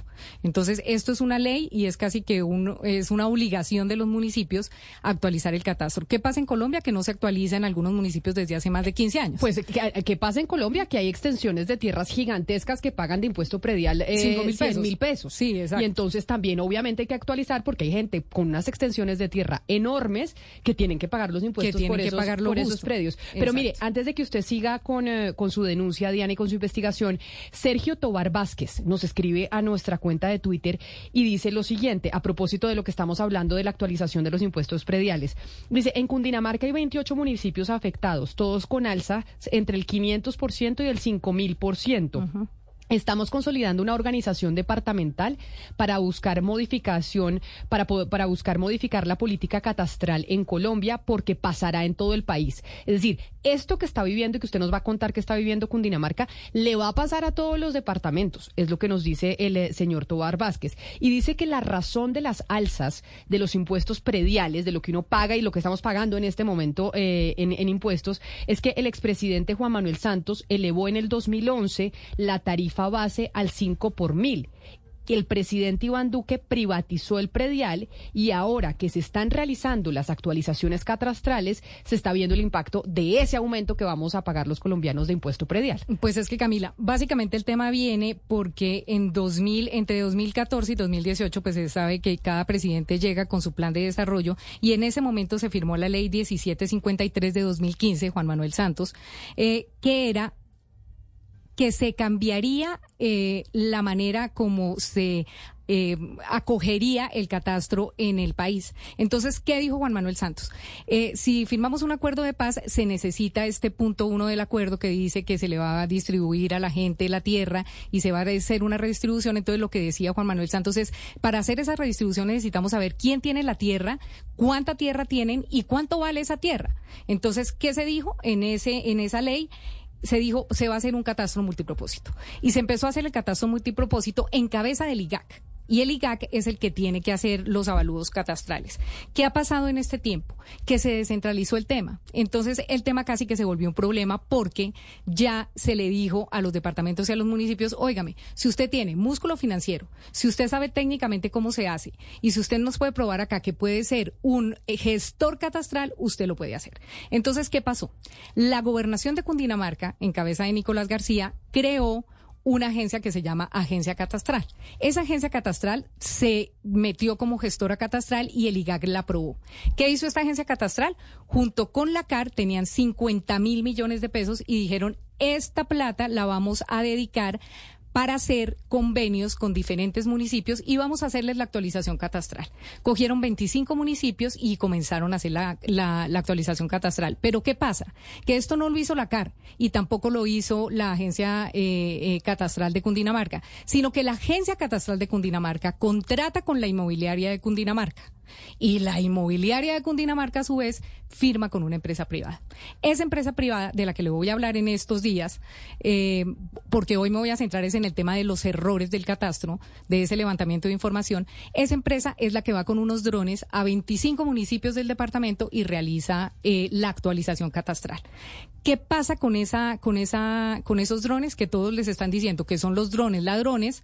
Porque lo que hicieron fue elevar eh, predios que, por ejemplo, en su predio usted tiene un negocio que es un galpón. Entonces, como ese negocio tiene techo y el, y el dron lo vio como una construcción, pues ya le subió el incremento, que es lo que dice la gente. O sea, los están llamando los drones los ladrones. drones ladrones, sí. Porque, porque se hace la actualización no yendo físicamente al terreno, sino utilizando pues, la tecnología que eh, también es válido. Que también es supremamente válido y que se está haciendo así en todo el país. Entonces, ¿qué es lo que está pasando? Lo que está pasando en este momento en Cundinamarca con esos 25 predios o con esos 25 municipios ocurre también, por ejemplo, en Suacha, que Suacha también se declaró gestor catastral el solito y contrató exactamente a la misma empresa que contrató eh, Cundinamarca y también está pasando, por ejemplo, en departamentos como el Valle, donde la situación es realmente caótica. Entonces, eh, nos pusimos en contacto, Camila, con el diputado de oposición que él llegó a la Asamblea de Cundinamarca precisamente por el estatuto eh, de oposición, eh, Wilson Flores. Y Wilson Flores ha estado muy metido quedó en este de segundo. Quedó de segundo, quedó de segundo a la, a la, a la gobernación de Cundinamarca. Entonces, él es el candidato de oposición, por, por cierto, entonces es el diputado de oposición. Doctor Wilson Flores, buenos días, bienvenido a Blue Radio. Muy buenos días, Diana. Muy buenos días, Camila. Y muy buenos días a todos sus oyentes. Bueno, en esta investigación, Camila, eh, supimos que el Congreso de la República montó una comisión accidental precisamente para revisar todo esto del catastro multipropósito, porque, como le digo, esta es la punta del iceberg de un problema que va a ser a nivel nacional todo el, país corre el riesgo de afrontar los mismos problemas que está afrontando hoy Cundinamarca. Eh, diputado Flores, ¿qué fue lo que encontraron ustedes y qué fue lo que llevaron al Congreso de la República sobre el tema de Cundinamarca? Sí, señora, pues básicamente aquí en Cundinamarca se hizo una actualización catastral que resultó siendo catastrófica. Básicamente nosotros hicimos un debate de control político donde nos damos cuenta que el resultado quedó mal hecho que hubo errores en los procedimientos, que no se visitaron los predios. Y como lo mencionaba el expersonero de Tausa, pues no se hizo las visitas que se correspondían, no se cumplió la ley en cuanto a la socialización, eh, los avalúos se superaron en promedio en un municipio como Vergara un 1.400% los avalúos catastrales. Y ahorita a la gente no le contaron nada y pues este año El 29 de diciembre del año pasado sacaron las resoluciones y este año no le confirmaron a la gente que había hecho un proceso de actualización catastral, sino de una vez le enviaron su recibo. Y hemos tenido casos por todo Cundinamarca de nuevos multimillonarios, personas que tenían un predio que valía 50 millones de pesos en una zona de veredas, en una zona alejada, y ahora son propietarios de un de ese mismo predio que vale 1.500 millones de pesos. Pero Pues mire, la gente está diputado. Flores, pero diputado Flores, déjeme le hago una consulta. Esto que están ustedes eh, denunciando en el departamento de Cundinamarca, que dicen que puede pasar en el resto del país con la actualización de los impuestos prediales, porque se está actualizando el catastro, es porque hay un error de la forma en que se hizo la actualización del catastro, o más bien porque en Colombia hay una tarea pendiente desde hace décadas de actualizar los catastros. Porque sí es cierto que en nuestro país hay gente que tiene extensiones de tierras que son supremamente costosas esas tierras y no pagan los impuestos que tienen que pagar por el precio de esas tierras. Entonces acá estamos hablando de que tal vez el rezago era tal en el pago de impuestos de esos predios que se generó un aumento del mil por ciento, mil doscientos por ciento, o es que la empresa se equivocó haciendo la actualización del catastro. Tenemos las dos condiciones. La ley cambió, por lo tanto, eh, había que hacer actualización catastral cada cinco años. Las tasas y las formas de calcularlo cambiaron, lo cual hace que los avalúos queden mucho más grandes y el impuesto vaya a crecer. Y si la, y si la actualización catastral no se hacía 20 años, pues hay un rezago de la información. Entonces, por la, la, por la misma aplicación de la ley, la actualización catastral pues iba a arrojar unos mayores avalúos, por lo tanto un mayor incremento en el- los impuestos prediales. Sin embargo, yo digo que aquí hay una mezcla de las dos porque nosotros hemos evidenciado con predios en todo Cundinamarca que los desaparecieron, que les contabilizaron el galpón, la perrera, eh, los sitios donde guardan las herramientas como vivienda. Han desaparecido predios, han ha hecho subdivisiones a través de este proceso de actualización catastral que no se compaginan con la realidad. Entonces la gente, la gente dice la vereda, yo pago lo justo, hay que hacer la actualización catastral bien. Antes yo no tenía una casa registrada, ahora tengo la casa, la construí, tengo que pagar el impuesto sobre la casa. Pero cuando le suben a una persona de 50 millones a 1.500 millones, pues básicamente le están diciendo que venda para poder pagar el impuesto predial. Recordemos que Cundinamarca y el país ha sufrido el tema de las lluvias, las vías terciarias están vueltas nada, tenemos problemas para producir y ahorita cuando les llega un impuesto predial de 20 millones de pesos a un, a un campesino, pues básicamente lo están obligando a poder salir de su terreno para poder pagar el impuesto predial. Entonces hay una mezcla de los dos, Camila, para contestarle. Sí hubo un cambio de ley, un cambio de políticas, pero el resultado quedó mal. No se compagina con la realidad y es el gran reclamo que hacen estos cundinamarqueses, que son más de 300 mil predios los que van a verse afectados con este proceso de actualización catastral. Y lo que nos comentaba Diana, la empresa, o sea, el último operador, pues uno ve que lo hay un hay una cosa que es común, Soacha, los 25 municipios de Cundinamarca y el Valle tienen detrás a las mismas personas que después terminaron como gerente del IGAC. Entonces, en Cundinamarca la cosa quedó mal hecha, ya tenemos eh, grabaciones donde la gobernación reconoce que hubo errores en los procedimientos. La eh, Superintendencia Notariado y Registro en una, un evento que hicimos en el Congreso de la República con muchos manifestantes abrió una actuación administrativa en contra de la Agencia Catastral de Cundinamarca. Y pues imagínense lo que dijo el IGAC de, de la Agencia Catastral de Cundinamarca, que había ido la Agencia Catastral de Cundinamarca sin Dios y sin ley hacer esta actual, este proceso de actualización catastral. Nosotros hace más de un mes le elevamos al DANE una solicitud para que amplíe por un año la mire, entrada. Sí, me, señora. me está- me están, eh, alguien que lo está escuchando en estos momentos, un oyente nos escribe al 301-764-4108 y me pide que le traslade esta pregunta. ¿Cuántos avalúos catastrales en Cundinamarca, que es lo que ustedes eh, están denunciando, se realizaron y cuántos errores hubo? El porcentaje del, del, del 100% de los avalúos catastrales que se hicieron, ¿cuántos predios, en qué porcentaje presentaron un error en ese avalúo? Muy, muy buena pregunta. En Cundinamarca se hizo la actualización de 25, la agencia catastral hizo la- el proceso de actualización catastral de 25 municipios, 13 de los cuales ya culminaron, o sea, ya tenemos los resultados, se afectaron más de 75 mil predios.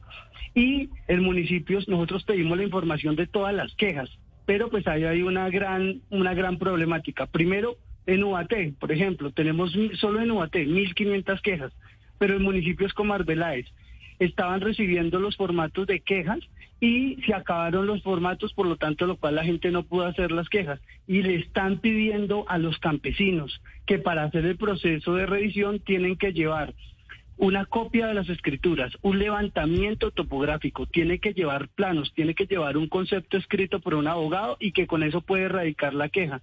Entonces eso básicamente lo que hace es afectar a que las personas puedan claramente pedir las quejas. Este fin de semana recibimos una denuncia muy grave de personas en unas alcaldías que cuando la gente va a interponer la queja le dicen, no, es que usted no la trae en el formato, háblese con este abogado, páguele ese abogado para que usted pueda traer la queja, o si no, vaya a la oficina ya, a esta oficina que allá tiene que pagar, donde les hacen los estudios, los levantamientos, etcétera. Esto está convirtiendo, el, el solo poner la queja se está convirtiendo pues ya en todo un problema. Lo que nosotros evidenciamos en municipios como Fomeque, que nosotros hemos ido a hablar con la comunidad, mayoritariamente la que la, la queja de la comunidad es que el resultado se, es- se hizo mal, el, pro- el proceso se hizo mal y el resultado no corresponde con la realidad. Entonces, Diputado. nosotros lo que vemos Eh, Diputado, le, información le- que te- le quiero sí. pre- le quiero le quiero concretar un poco el tema y es eh, qué va a pasar. O sea, yo tengo entendido que ya ustedes oficiaron al presidente de la República para decirle, oiga, colabórenos porque acá hay un tema gigantesco y va a haber mucha gente damnificada y va a haber muchos embargos. Ya solamente en Soacha hay 20 mil embargos por el no pago del predial. Entonces, ¿qué va a pasar? ¿Qué, ¿Qué es la respuesta que ustedes están esperando del gobierno nacional y cuáles son las soluciones a este tema?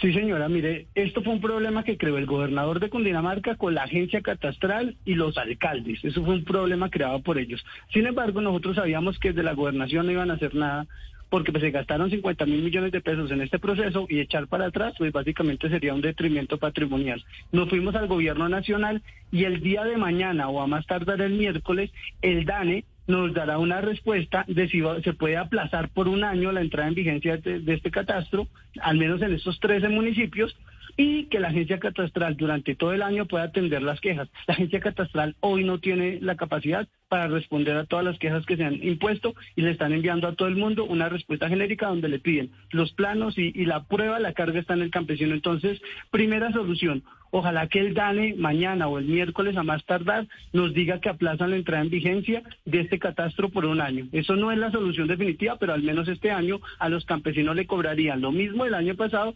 ajustado a la inflación más ocho puntos. Primera alternativa. Segunda alternativa, un llamado nuevamente al gobernador de Cundinamarca como superior jerárquico de la agencia catastral para que retire o haga el procedimiento jurídico para que esa declare esas actualizaciones catastrales como no vigentes, puede derogar o revocar esas, esas resoluciones y que lo vuelvan a hacer o que atiendan todas las, las inconsistencias que hay. Nosotros en Cundinamarca le decimos sí al catastro multipropósito, pero que lo hagan bien. Le decimos sí al impago de puesto predial, pero que sea lo justo. Y pues la última alternativa, después si lo del DANE no funciona y si el gobernador pues básicamente no quiere revocar esas resoluciones, pues ya nos toca desobediencia civil y pelear. Lo que pasa es que pelear en las calles o salir a protestar pacíficamente. Lo que pasa es que la gente hoy está viendo que no puede pagar. Cuando a un campesino que tiene dos vaquitas le llega un impuesto por 20 millones, básicamente le están declarando eh, una guerra a la propiedad privada y pues ya se está hablando, como usted lo mencionaba, de expropiaciones por el tema administrativo. Esto que está pasando en Cundinamarca eh, se hizo muy mal, pues da reconocimiento por parte de, de- de los funcionarios de la gobernación que esto quedó mal hecho y pues estamos esperando que el gobierno nacional nos apoye a, a través de la dirección de geoestadística del DANE diciéndonos que lo aplaza. Si eso no pasa, que el gobernador revoque esas, eh, derogue esas resoluciones o si no, pues entonces desobediencia civil. Pero la gente no puede pagar una cosa que no se ajusta con la realidad y que va, va- pues realmente Pero no o- tiene... usted dijo una cosa, diputado, si no entonces desobediencia civil, ¿qué, quieren decir con eso? Que si no se ajusta, No, entonces, ¿qué van a hacer? Lo que pasa es que la gente hoy está frente a una situación de, de urgencia. No tiene cómo pagar 20 millones de pesos, ni siquiera vendiendo todas sus cabras, vendiendo todas sus vacas, ni siquiera vendiendo el lote puede pagar eso, porque para pagar el lote necesita estar al día con el impuesto predial. Esta es la última alternativa que había. Entonces, primer camino, la respuesta al DANE aplazando esto por un año. Estamos esperando que esta semana, más tardar el miércoles, nos den respuesta.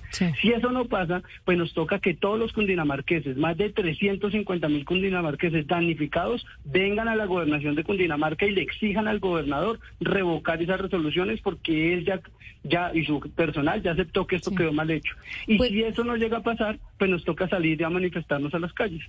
Pues diputado, yo le agradezco mucho haber estado en Mañanas Blue y vamos a estar pendientes pues de la respuesta del DANE y lo que sí hay que decir acá, que- Camila, es que son, como él lo dice, 76 mil predios afectados y sí se espera una respuesta tanto del gobierno nacional como del gobierno departamental, que esperamos sea la mejor, porque escuche usted lo que dijo el IGAC. a la representante Alexandra Vázquez por permitirnos a nosotros como IGAC poder participar en estos espacios.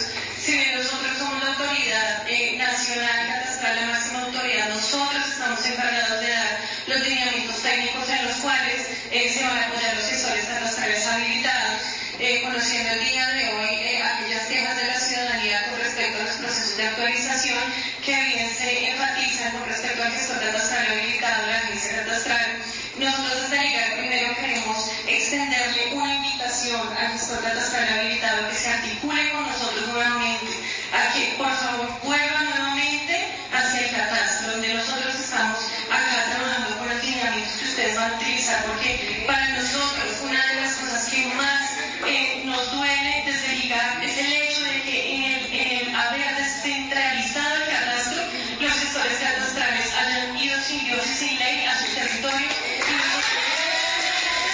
Hágame, la traducción. Ahí lo que estábamos viendo el video, esta declaración de la directora del IGAC es en donde, en el Congreso de la República. No es la directora, es la persona encargada por el IGAC para el tema de Cundinamarca.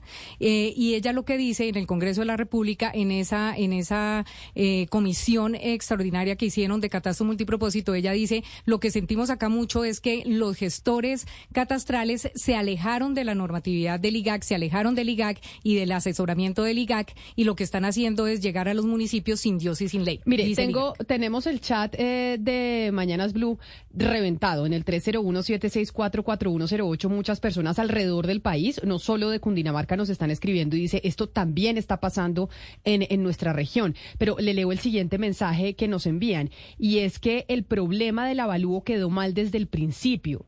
Nos dice que gracias a una ley que sacó, que sacó el expresidente Iván Duque, en donde daba la potestad, lo que usted mencionó, de contratar a una empresa privada, que en Cundinamarca el gobernador organizó esa empresa privada para hacerla, para hacer la actualización del catastro sin ninguna experiencia y el resultado es que quedó mal. Adicionalmente, hay una ley que la gente desconoce, Camila, y es que uno no puede pagar más del IPC del índice de precios al consumidor Exacto. anualmente por el impuesto predial. Y ni le digo, Gomario, nos están escribiendo del Valle del Cauca, nos están escribiendo de muchas partes diciendo, oiga, esto no es solo en Cundinamarca, también nos ha subido el, el impuesto predial de manera significativa de un año a otro en diferentes regiones Sí. del país.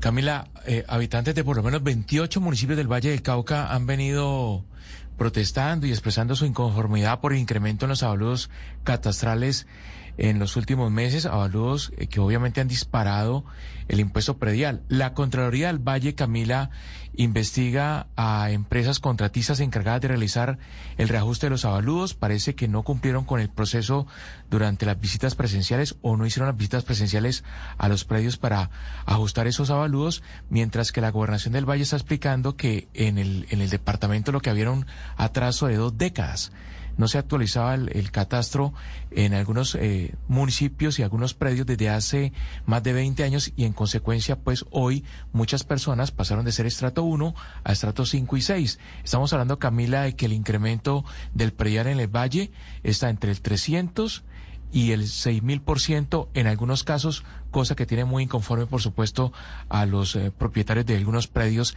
en esta zona del país. Mire, Ana Cristina, nos están escribiendo desde Cartago, desde Suacha, nos escriben desde Santa Marta, nos están escribiendo desde otros municipios eh, de Cundinamarca en lo que está pasando y cómo han recibido eh, el impuesto predial con unos aumentos desproporcionados para lo que venían pagando antes.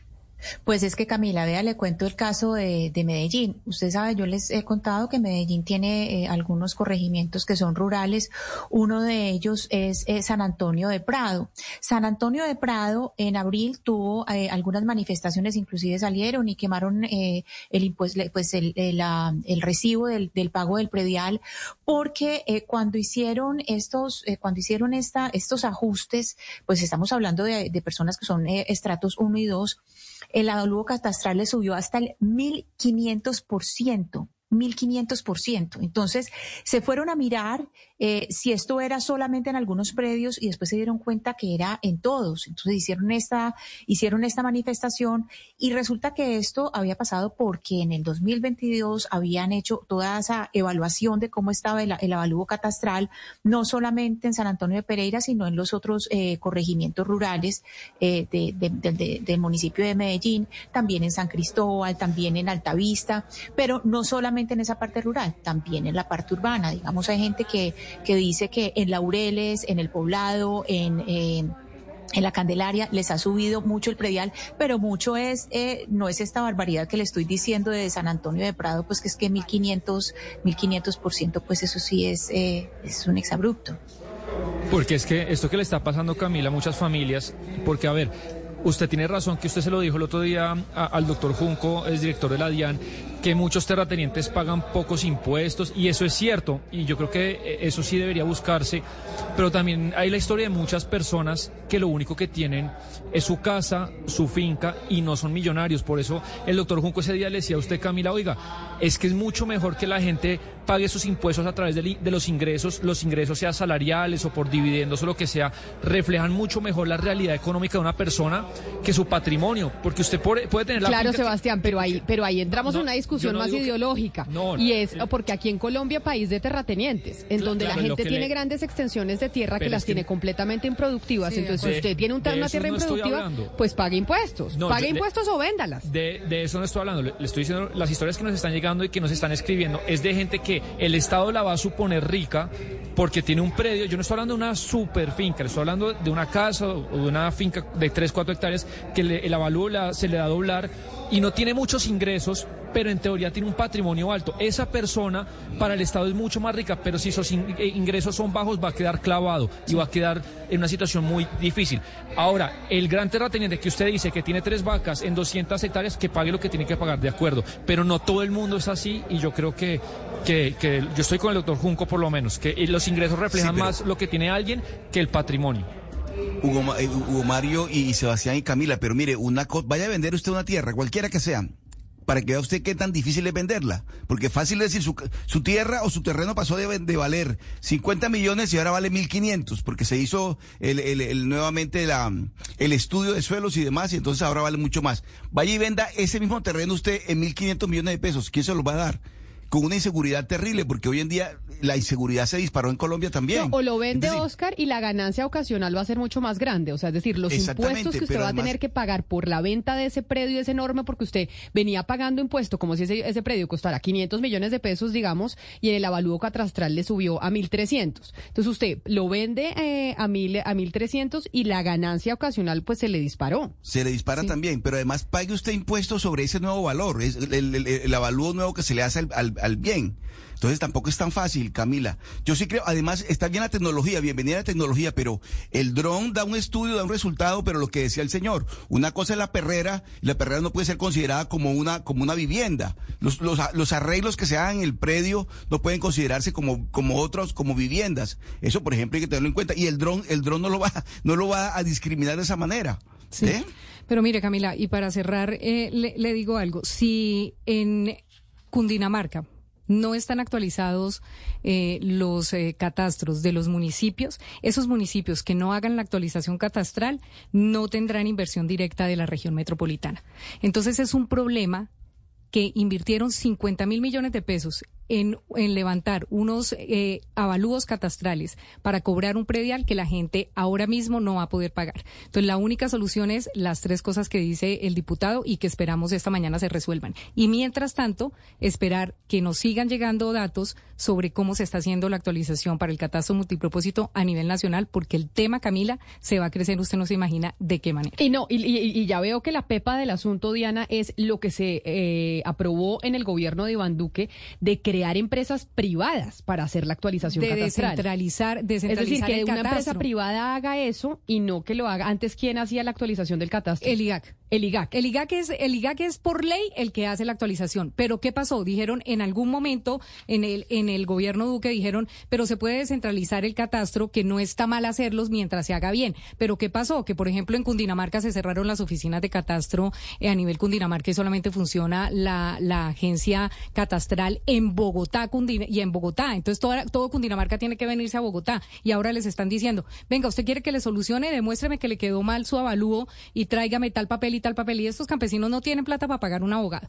Entonces ahí hay en juego 50 mil millones de pesos que son recursos del departamento y está en juego el problema social que se viene de acá en adelante si no se soluciona. Vamos a hacer una pausa aquí en Mañanas Blue y ya regresamos con, eh, con más noticias. Escríbanos si tienen algún tipo de problema con el tema de la actualización de su, impue- de su impuesto predial.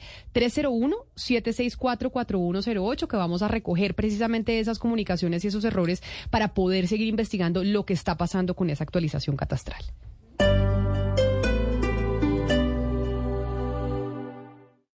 Esta es Blue Radio.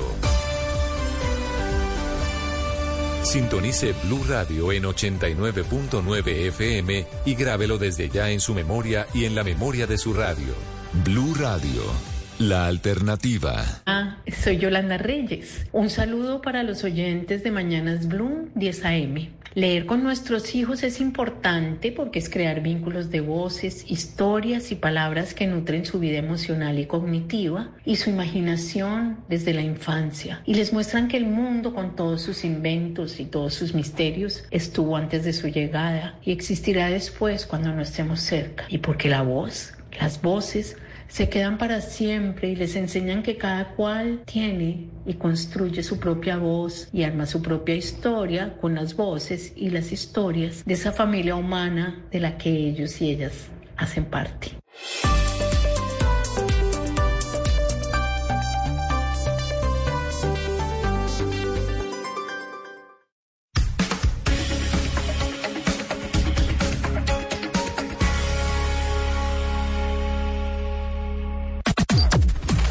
Las noticias del mediodía en Mañanas Blue. Al mediodía, como siempre, estamos actualizándolos con el servicio informativo de Mañanas Blue y de Blue Radio de lo que pasa en Colombia y en el mundo. Ya empiezan los que están conectados con nosotros a través de nuestro canal de YouTube en Blue Radio en vivo a ver a los periodistas de la redacción de Blue Radio. Don Leo Sierra, buenas tardes. Buenas tardes, eh, Camila, para usted para todos los oyentes de Blue Radio y sin duda también eh, son noticias que se están originando desde la semana pasada y es la presencia no solo del Clan del Golfo, sino también disidencias de las FARC en varias partes del país donde están amenazando a la gente, donde la gente se encuentra sitiada, donde están amenazando a profesores, incluso están amenazando también a magistrados de la JEP. Todo esto en el marco de lo que va a ser la paz total del presidente Petro. Y por eso Mateo Piñeros está con nosotros aquí en eh, la cabina porque la Oficina de Naciones Unidas para los Derechos Humanos está denunciando confinamientos y desplazamiento en dos municipios del Cauca por enfrentamiento entre eh, grupos ilegales. Sí, señora Camila, en los últimos días se han registrado enfrentamientos en los municipios de Caldono y Jambaló, en el departamento del Cauca.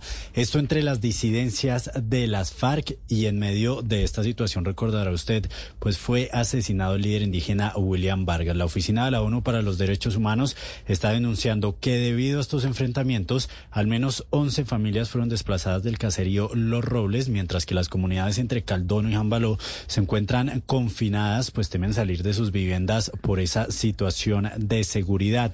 En este sentido, la ONU le pidió a las autoridades tomar medidas que garanticen la protección de las comunidades y hay un llamado también a los grupos armados para que respeten a la población civil, teniendo en cuenta además, Camila, pues estos procesos de diálogo que empiezan estos grupos con el gobierno nacional.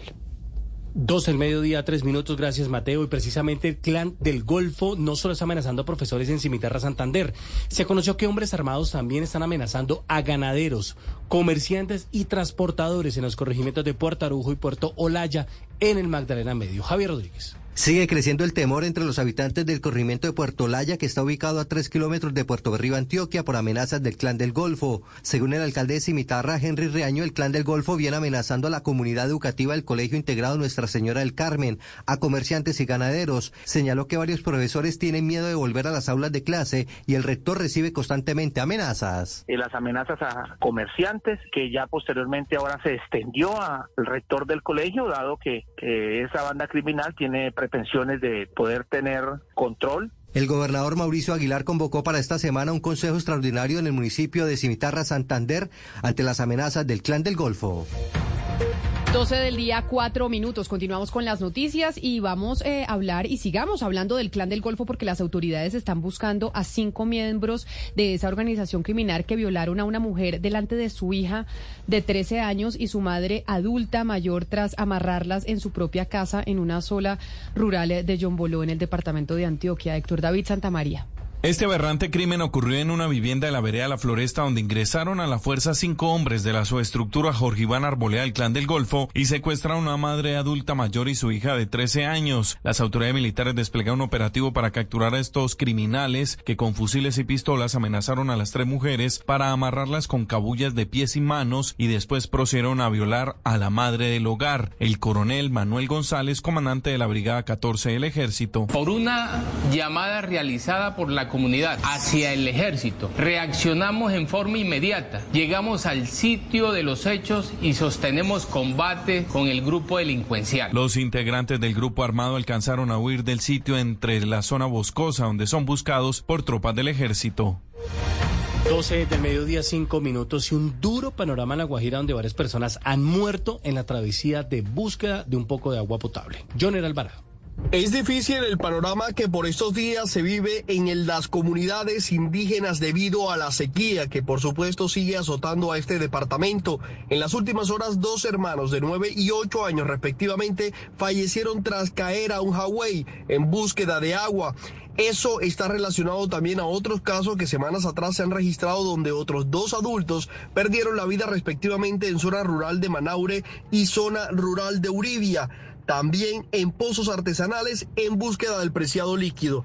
Hablamos con José Silva, él es el líder de la ONG Nación Guayú de Derechos Humanos y esto fue lo que nos dijo. Intento de conseguir algo del preciado líquido eh, a través de una casimba de pozo artesanal improvisado a los niños se les fue el cuerpo y el otro niño, pues intentando salvarlo, también terminó ahogado. Eso ya. La escasez de lluvias está afectando a la población indígena guayú que vive dispersa. Les está ocasionando que estos busquen a como de lugar el agua aún poniendo sus vidas en riesgo.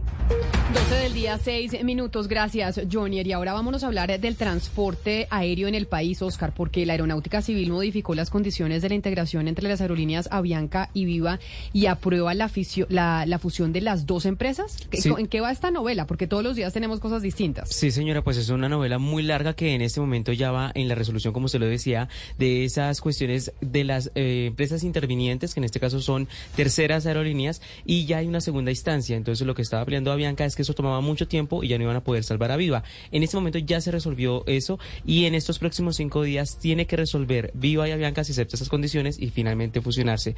Pero le cuento entonces de esa manera, eh, Camila, cuáles son esas condiciones que cambiaron a las primeras que había puesto la aeronáutica civil. Y en primer lugar se modifica el condicionamiento sobre el tema de los slots que tiene que ver ahora con eh, las empresas integradas, que es Avianca y Viva, deberán implementar un esquema de evolución de esos slots como una alternativa más eficiente para determinar la devolución de los slots por parte de Viva y también de Avianca. Estas modificaciones se hacen con el fin de mantener y mejorar el nivel de protección de competencia y también aumentar el nivel de participación de los competidores, que es lo que más argumentan en este momento las demás aerolíneas que esto termina afectando la competencia. Pero míreme, Oscar, ¿quiere decir entonces que Viva y Avianca van a poder hacer la fusión o la integración como la querían hacer desde un principio? O sea, pues después de toda esta novela, lo que va a pasar es que les permitieron las condiciones que ellos habían solicitado desde el momento No necesariamente, Camila, porque recuerde usted que la Aeronáutica Civil puso siete condiciones que ellos deben cumplir. Ellos dijeron que no estaban de acuerdo porque no era viable seguir haciendo o cumplir esas condiciones y lo que ellos fueron, lo que ellos hicieron fue apelar esas condiciones. En ese momento hay modificaciones y una de ellas es, importante, la de los slots, que recuerde usted que es el espacio horario en el que aterrizan y también salen los aviones en el aeropuerto El Dorado. Entonces, aquí lo que está pasando es que sí hay unas modificaciones para tratar de más o menos tener contento a Bianca, que es, digamos, la principal preocupación que tenía esa compañía, pero también hay otras modificaciones en materia de lo que significa, eh, por ejemplo, el tema de eh, la reactivación de Viva y también el plan que deben tener con Satena, Camila. 12 del mediodía, 9 minutos. Gracias, Oscar. Y la Procuraduría Felipe García investiga policías de Bogotá por el posible homicidio de un joven en una patrulla en hechos ocurridos en la localidad de Bosa. Sí, señor. Lo que primero intentan determinar, Leonardo, es quiénes son los uniformados de la policía que están involucrados en la muerte de Anderson Beltrán, un joven de 30 años que apareció muerto en un bus de la policía luego de ser capturado por violencia intrafamiliar en una vivienda de Bosa. La muerte de este joven se dio cuando estaba siendo trasladado a la estación de Tequendama. Allí fue encontrado con signos de estrangulamiento, por lo que su familia y vecinos protestaron frente a la estación de policía de Bosa para que las autoridades precisamente respondieran por estos hechos. La Procuraduría Segunda Distrital verificó que los patrulleros y policías en servicio habían informado a los familiares del joven que este se habría suicidado dentro del vehículo con una de sus prendas de vestir. Sin embargo, los familiares pidieron más información y el dictamen de medicina legal para iniciar con las medidas correspondientes. El organismo de control busca entonces esclarecer los hechos de la muerte de este joven Anderson Beltrán mientras era custodiado por los servidores públicos y además ordenó la práctica de pruebas pertinentes que son objetos de la investigación. Óigame, Felipe, ¿usted cómo está emocionalmente? Porque yo siempre lo oigo cubrir este tipo de noticias que son atroces. Y estábamos y en, contando- Bogotá y en Bogotá están sucediendo unas cosas que yo digo, oiga, ¿y usted cómo hace? Tenaces y hemos contado también el asesinato de un conductor del SITP Camila que estaba desaparecido desde la semana pasada y lo asesinó su inquilino. Pero entonces, ¿esto es que se está incrementando este tipo eh, de delitos o simplemente que los estamos mostrando más o como, cuál es la Los percepción estamos que tiene mostrando usted? más, sí señora, y dice la policía incluso que se han reducido el número de homicidios en lo que va corrido del año. Entonces vamos a esperar a ver qué salen las nuevas cifras de la Secretaría de Seguridad. Bueno, pues lo considero porque sí me parecen unas noticias espantosas las que le está tocando a usted cubrir en Bogotá, 12 del día, 10 minutos. Vámonos a, a noticias eh, políticas, porque Andrés Carmona, 24 expresidentes de América Latina enviaron una carta esta mañana en la que acompañan el reclamo que le hicieron las altas cortes al presidente eh, Gustavo Petro por cuenta de los señalamientos que ha venido haciendo el primer mandatario en contra del, del fiscal eh, Francisco Barbosa.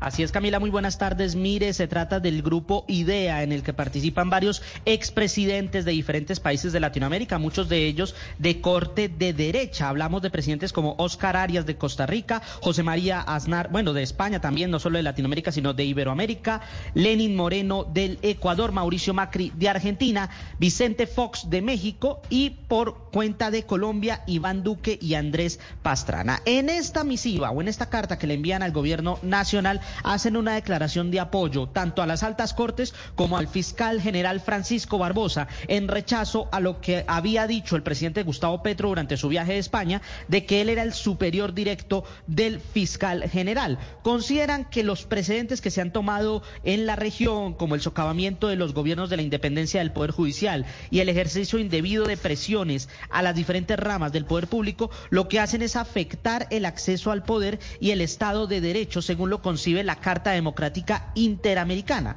Por lo cual, le solicitan al presidente Gustavo Petro que se moderen sus palabras, que se ajuste y que respete en sí la Carta Interamericana de Derechos Humanos y que muy pronto se pueda resolver este impasse entre el Poder Ejecutivo y el Poder Judicial. Blue Radio Digital, Andrés Carmona, informamos que se confirmó la primera reunión de la Comisión Asesora de Relaciones Exteriores en la que van a participar expresidentes de Colombia y representantes del Congreso. Esta reunión se va a llevar a cabo el miércoles a la una de la tarde en la Casa de Nariño. Déjeme le pregunto qué expresidentes van a ir. Vamos a tener encuentro del expresidente Santos y el expresidente Uribe, porque acuérdese que esa, esa, eh, esa comisión asesora de relaciones exteriores que está conformada por expresidentes, ex cancilleres, pues no se puede reunir hace rato porque como viven como perros y gatos, los exmandatarios no se quieren encontrar. En- ¿Ya se sabe quiénes son los que van a ir? Recuerde usted, Camila, que no solamente son expresidentes, ex cancilleres, sino también representantes del Congreso, tanto de la Cámara como del Senado. Hasta el momento estamos en la verificación de las confirmaciones por parte de los exmandatarios, pero ya le puedo decir que el primero que ya dijo que no puede ir se llama Álvaro Uribe Vélez. Lo hizo a través de un trino. Dice que por su situación personal no podrá asistir a la reunión, pero que le pedirá una reunión al canciller Álvaro Leiva para discutir temas de agenda propuesta. La noticia internacional. Y la noticia internacional tiene que ver con el Foro Económico Mundial porque publicó un estudio en el que predijo que casi uno de cuatro empleos del planeta está a punto de ser radicalmente transformado. El informe concluye que casi una cuarta parte de todos los puestos de trabajo, o sea, un 23% a escala mundial, cambiarán en los próximos cinco años. En 45 economías que abarcan a 673 millones de trabajadores, se prevé la creación de 69 millones de nuevos puestos de trabajo. Sin embargo, la supresión de 83 millones, lo que supone una disminución neta de 14 millones de empleo en todo el planeta.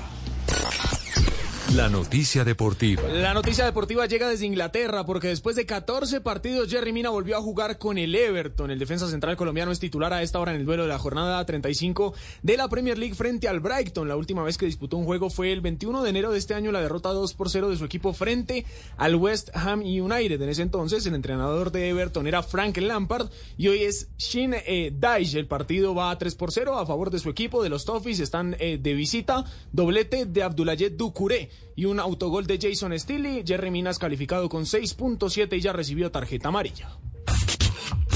Las principales tendencias en redes sociales. Este lunes es tendencia al youtuber estadounidense Mr. Beast, quien, quien como parte de la celebración de su cumpleaños número 25 decidió regalar 50 mil dólares a cinco de sus seguidores. La dinámica rápidamente se hizo viral y consiste en compartir una publicación del influenciador en historias de Instagram y etiquetar a una persona en los comentarios. Sin embargo, no es la primera vez que el youtuber hace este tipo de cosas, pues gran parte de su contenido es dedicado a las particulares formas en las que regala dinero, entre ellas haciendo retos y juegos con sus seguidores.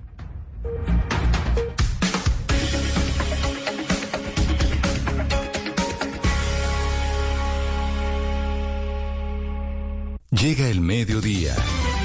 Y en Mañanas Blue continúa el análisis y el debate. Dirige Camila Zuluaga. Son las 12 del día, 15 minutos. Ya el reloj va a ma- marcar 16 minutos y volvemos y les damos la bienvenida a todos aquellos que están conectados en distintas eh, ciudades del país, que se conectan una vez más con la edición central de Mañanas Blue y con Bogotá. Y Bogotá tiene muy buenas noticias siempre para contarle no solo a los capitalinos, sino al país. Y usted como es el experto aquí, don If you're a San Francisco renter, here's some good news for a change. SF renters can now power their home with 100% renewable electricity for less than $3 more per month on average, thanks to Clean Power SF's Super Green service. No new equipment, no installations, just 100% renewable energy from solar and wind for less than $3 more per month from your local clean electricity provider. Super Green, super affordable, super easy. Upgrade in less than five minutes at cleanpowersf.org slash supergreen. With two jobs, three kids, I've got a lot on my plate. So when I finally get a chance to put my feet up, I use Instacart to get my groceries delivered from Rayleigh's. Oh, and now I can even pay with EBT Snap. So I've got a little extra time. sort of. Get great value from Rayleigh's delivered in as fast as an hour through Instacart. Visit instacart.com to get free delivery on your first three orders. Offer valid for limited time. $10 minimum per order. Additional terms apply. La vida es incierta. Es normal sentir estrés, ansiedad, preocupación o frustración. Es completamente normal. Gracias a los recursos gratuitos y seguros de salud mental de CalHope, es fácil obtener ayuda para ti o tus seres queridos cuando más la necesitan. Llama a nuestra línea telefónica al 833-317-4673 o chatea en vivo hoy en calhope.org. Leo Sierra en Bogotá. ¿Cuáles son las noticias positivas que trae, que quiere contarle? ¿Qué- ¿Cuál es su postura sobre esto? Pues mire, a mí me parece muy oportuna esta iniciativa de la Federación de Departamentos porque realmente sí toca hacer un llamado que tiene tono de alarma en lo que tiene que ver con el régimen territorial en Colombia. La constitución del 91 nació, entre otras, con un propósito de lograr la autonomía territorial. Personalmente creo que el texto de la Constitución fue tímido, pero que allí se establecieron bases suficientes para lograr recuperar la vida de los departamentos y de los municipios de Colombia y que cuando pensemos en Estado no nos imaginemos que es solamente el aparato burocrático que está en Bogotá, el que tiene competencia a nivel nacional. El, el concepto de Estado comprende todos los gobiernos locales, en el caso de Colombia departamentales, municipales, distritales, eh, las formas de gobierno de los indígenas, etcétera. Y nos hemos dedicado a crear un gran monstruo a nivel central, a chuparnos todos los recursos eh, tributarios a nivel central a recoger las competencias de las entidades territoriales y a seguir tratándolos cada vez más como menores menos válidos. Eso con unas competencias gravísimas en términos de real gobernabilidad a nivel territorial, incluso con implicaciones clarísimas en los temas de paz, donde hay Estado, donde hay gobierno, que no tiene que ser el gobierno central nacional, sino donde hay autoridad, pues hay paz. Doctora Morelli, eso en la explicación. Sebastián, permítame, le pregunto una cosa a la doctora Morelli sobre lo que ella acaba de decir. Y es eso en la explicación de por qué usted cree que es importante eh, la federalización y la descentralización. Pero hablemos, que usted lo sabe leer muy bien, del contexto político. Y es actualmente, en el contexto político que estamos viviendo hoy en Colombia, que es muy distinto a lo que hemos experimentado en el pasado, ¿usted ve viable que esto se vaya se pueda materializar? Que esto que están discutiendo ustedes allá en Río Negro, todos los gobernadores y demás, con la coyuntura política actual del gobierno que está presente en la Casa de Nariño, ¿usted cree que es posible que suceda? Con el gobierno actual yo le diría que necesariamente un proyecto de paz total que perdure, que se pretenda que se consolide en todo el territorio nacional, tiene que pasar por devolverle los recursos y las competencias a los alcaldes y gobernadores de Colombia. Si seguimos decidiendo todo desde Bogotá, todo desde planeación nacional, definiendo cómo se gastan las regalías que se producen en el Arauca, en un OCAT, donde prevalece la opinión del gobierno central, si si no reformamos las normas que le quitaron los recursos del sistema general de participación a las entidades territoriales, cualquier proyecto de paz total va a ser letra muerta como lo hemos vivido en el inmediato pasado.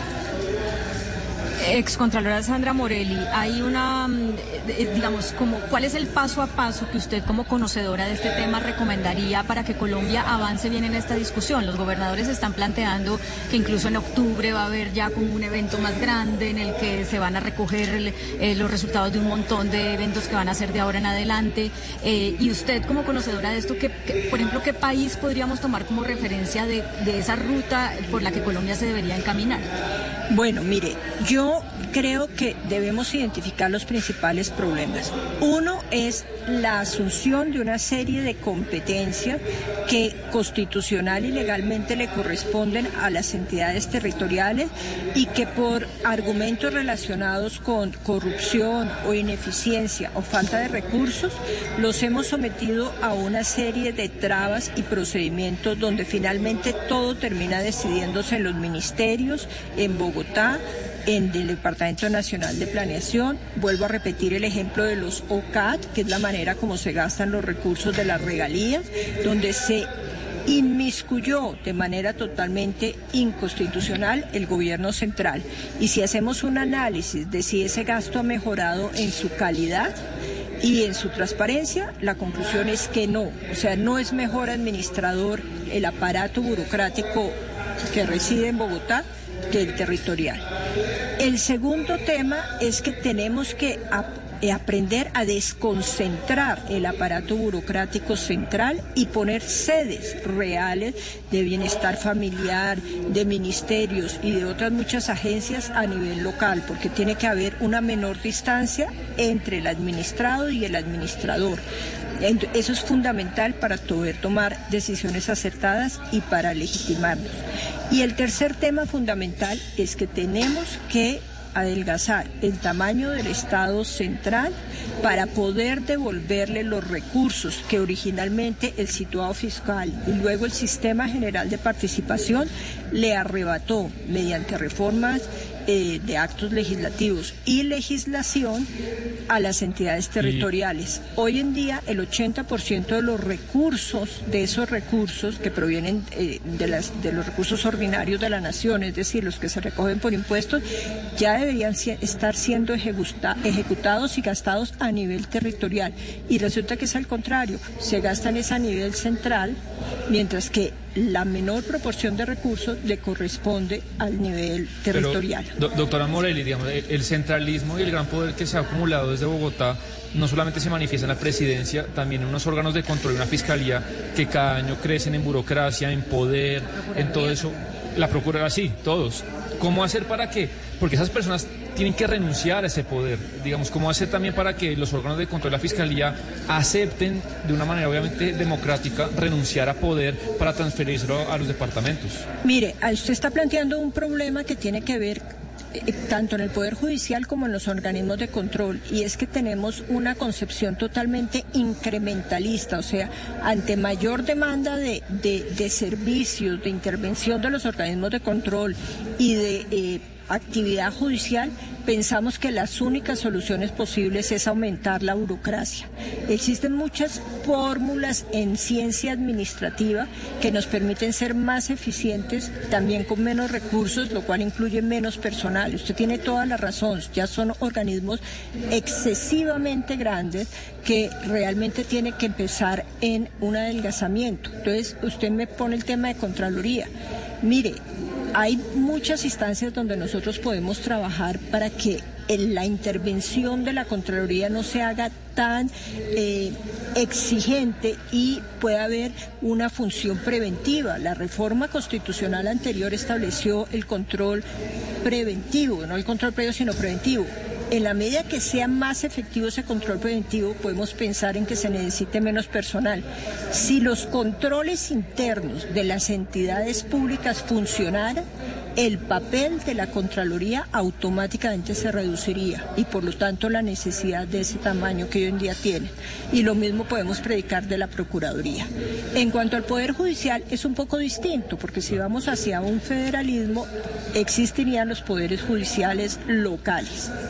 Pero hay una idea que yo sí no quiero dejar en el tintero y es que me parece que fundamental para lograr una real autonomía es que desarrollemos la idea de región de la Constitución.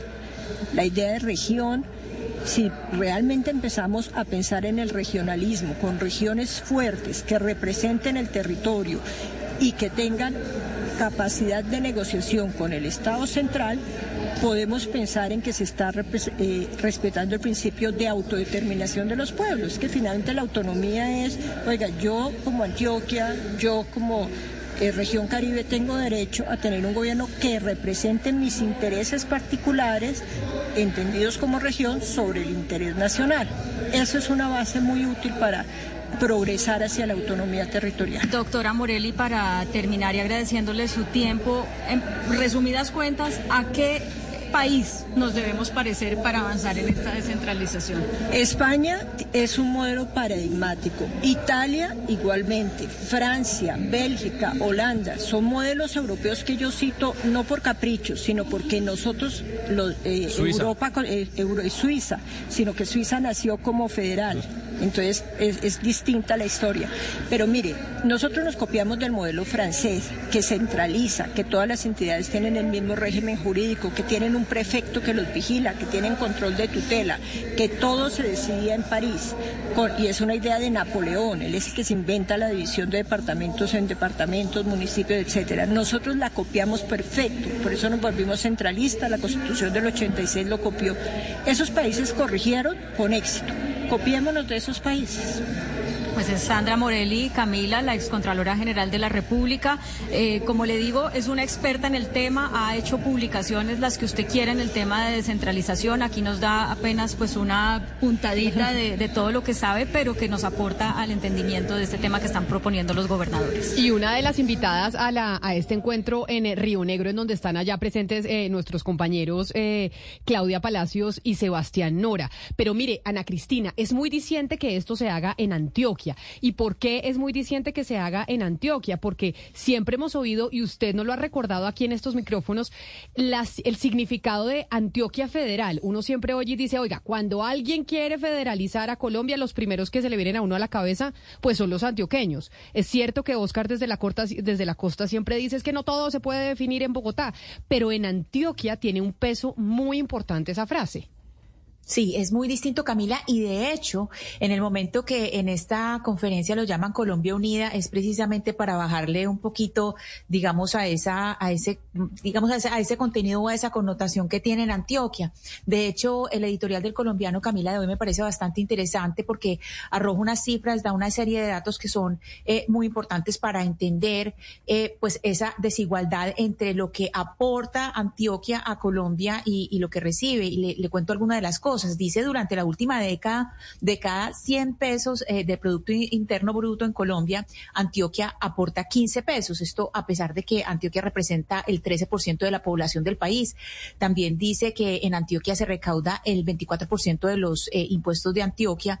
Y dice, claro, que es que Antioquia eh, tiene un aporte pues muy superior en impuestos a lo que aporta a lo que aporta pues al país entonces digamos digamos, es como, como esa, esa desigualdad eh, en los aportes, pero Camila, es sobre todo por esos anhelos y sobre todo, eh, digamos, en grupos de, de, derecha, de una derecha muy fuerte de Antioquia, que siempre ha trabajado eh, la idea de federalismo, de no depender de nadie, de ser una Antioquia distinta. Y de hecho ya vemos candidatos a la gobernación, hay un candidato de la gobernación que ya está diciendo Antioquia Federal. Pero esa es su bandera. Ana Cristina, ya que usted habla de derechas, hablamos de constituciones, hay una noticia del fin de semana que está en el continente y está en Chile, porque en Chile la derecha o la ultraderecha se, se, impuso en la votación de este fin de semana. Y de hecho, quienes se impusieron en la votación fueron, eh, fue el movimiento liderado por eh, José Antonio Cast, que fue el que compitió con el actual presidente Gabriel Boric en, eh, en las elecciones presidenciales.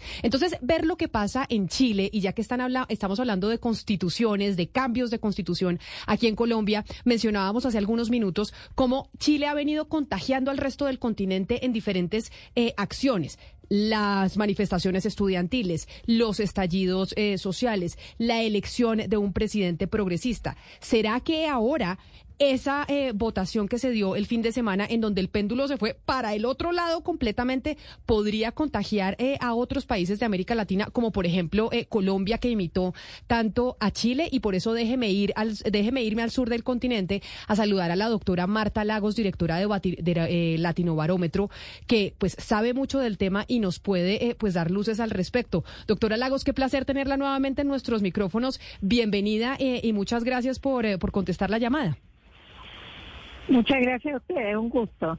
¿Qué fue lo que pasó? Es decir, ¿cómo analizamos que Chile, que había sido como un eh, ejemplo para el continente con eh, lo que cuando, se aprobó que se iba a hacer eh, la constituyente, que iban a redactar una nueva carta magna, que ganó un gobierno progresista con Boric a la cabeza después de las manifestaciones sociales en, en las calles, que ahora giró el péndulo para el otro lado?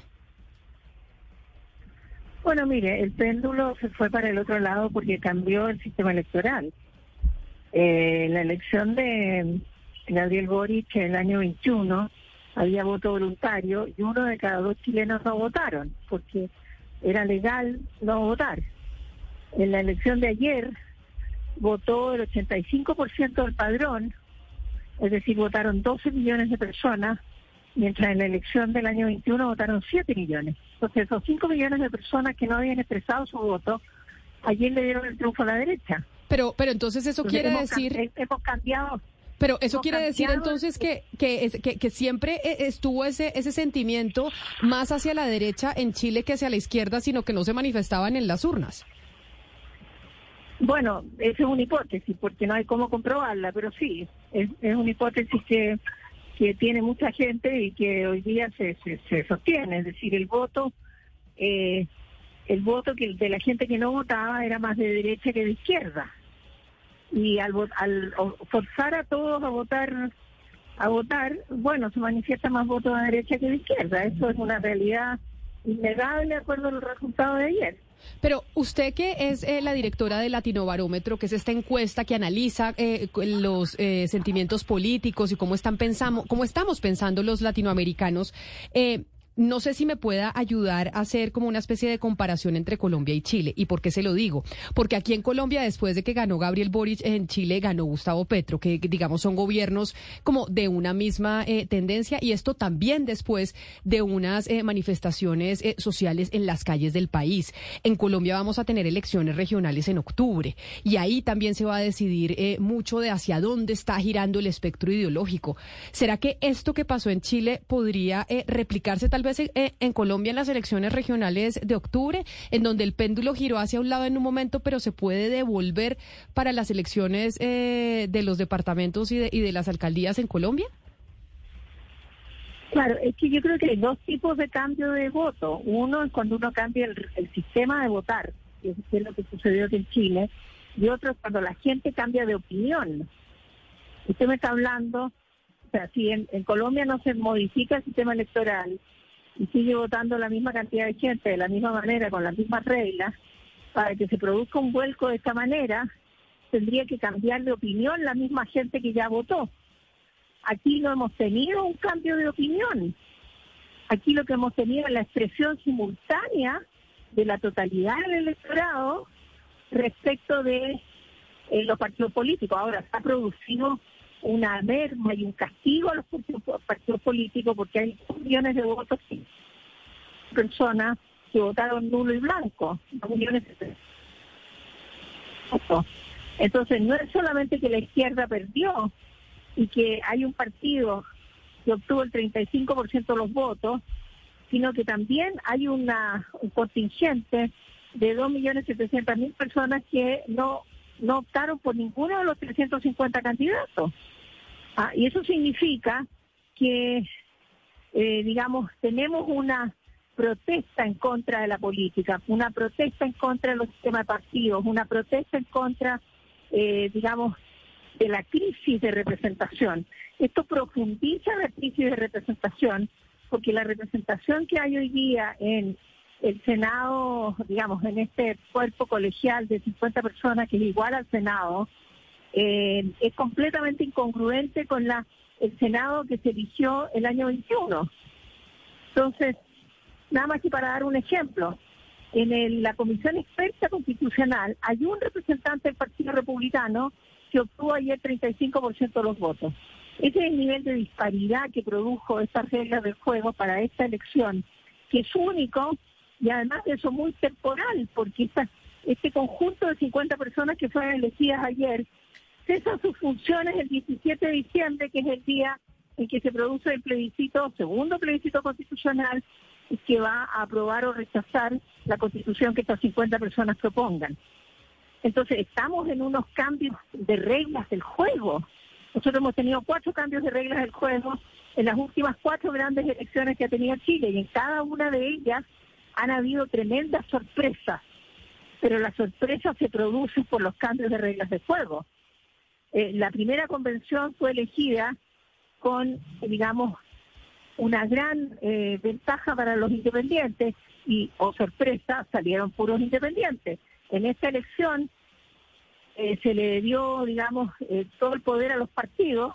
O oh sorpresa, el partido que fue exiliado por la derecha, porque el Partido Republicano que ganó ayer no fue aceptado en la coalición de gobierno, a pesar de que la derecha se juntó con José Antonio Castro en la elección presidencial para tratar de ganarle a Boric. Después se retiraron y dejaron a José Antonio Castro, el día del Partido Republicano que ganó ayer, lo dejaron en el exilio afuera de la coalición de gobierno. Entonces han habido muchos cambios estructurales adentro de la forma como funciona la política y lo que sucede, lo que sucedió ayer es consecuencia de eso. No solamente consecuencia o digamos, no es que de repente hayan aparecido los autoritarios, nosotros hemos tenido autoritarios camuflados desde, eh, digamos, desde el fin de la dictadura. Y hoy día los, los autoritarios ya no están más camuflados, están ahí abiertos. Entonces, y son, y son Doctora una, Lagos, una minoría. per- permítame, per- permítame interrumpirla porque hay algo que yo quisiera saber eh, y, y más allá de lo que usted explica es el factor Boric y su gestión. ¿Pasó la cuenta en esta elección? O sea, la pésima gestión que ha registrado Boric hasta el momento, ¿le pasó factura? Bueno, yo creo que la factura eh, la viene Doctora Lagos. Es que creo que tenemos un Ah, problema con la comunicación. Ahí la escuchamos. Ahora sí. Ahí sí, bueno, eh, a partir del año 2010 se invierte en la relación de la, de la aprobación de gobierno y la desaprobación es mayor que la aprobación. Y eso no fue nunca distinto en el caso de Gabriel Boric. Y la gente se dio cuenta muy tempranamente que Gabriel Boric no iba a poder hacer las, las reformas que había prometido hacer para producir cambios en Chile. La gente en Chile está cansada, quiere los cambios que pidieron en el año 19. Y ni el gobierno de Sebastián Piñera, ni el gobierno de Gabriel Boric han sido capaces de responder esos cambios. Y claramente no lo van a ser capaces de hacer ahora a partir de la elección de ayer. Pero ¿no será que entonces, Entonces, esos cambios son, son, son muy difíciles? Es decir, que poder materializar realmente políticamente los cambios que se están pidiendo en las calles, porque ese es el temor que también hay aquí en Colombia y que es el, que es el mismo temor que tiene el propio presidente Gustavo Petro, que no pueda materializar ese cambio que prometió en campaña y por el cual salieron millones de personas a votar, porque resulta que hacerlo es casi que imposible. Claro, bueno, efectivamente, el- una cosa es pro- es proponer el cambio y la otra cosa es ser capaz políticamente de llevarlo a cabo. Y lo que este gobierno no ha sido capaz es de llevar a cabo esa, esos cambios con un parlamento donde no tiene mayoría. Entonces, hay una, hay un, hay algo, ¿no es cierto?, que, que, produce eh, la imposibilidad de gobernar en, en los países de América Latina, donde los presidentes no tienen mayoría sin mayoría en el Parlamento, con unas democracias debilitadas, eh, no es posibilidad, no hay posibilidad de hacer reformas, y sobre todo reformas sustantivas. Claro. Entonces, hay una hay una propuesta de reforma sustantiva que tiene una aprobación, pero o- ojo que ayer el presidente perdió 1,1 millones de votos respecto a su elección presidencial. O sea, la coalición de él pierde más de un millón de votos respecto a su elección. O sea, hay gente muy decepcionada de que efectivamente lo que él prometió no se puede hacer. Y no se va a poder hacer a partir de hoy tampoco. Porque tenemos esta incongruencia, ¿no es cierto?, donde la derecha tiene mayoría, eh, perdón, la extrema derecha tiene mayoría hoy día. Pues doctora Marta Lagos de Latino Barómetro, muchas gracias por aceptar esta llamada, por contarnos y explicarnos lo que pasó en Chile este fin de semana y si eso puede, pues o no, podría replicarse en, en otros países de América Latina. Para usted feliz día y mil gracias.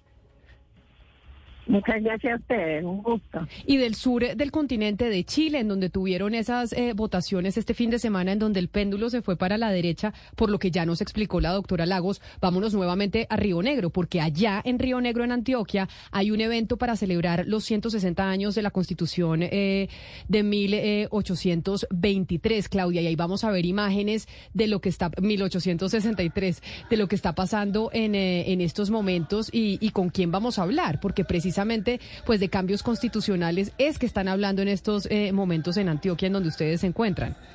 Pues Camila, vamos a hablar con el gobernador del Magdalena, Carlos Caicedo, que es uno de los presentes aquí en esta cumbre que lidera la Federación Colombiana de Departamentos. Como usted bien dice, pues se lee en este momento ese decálogo con el cual se llama a mayor descentralización o a una real descentralización, autonomía y se habla también de federalización.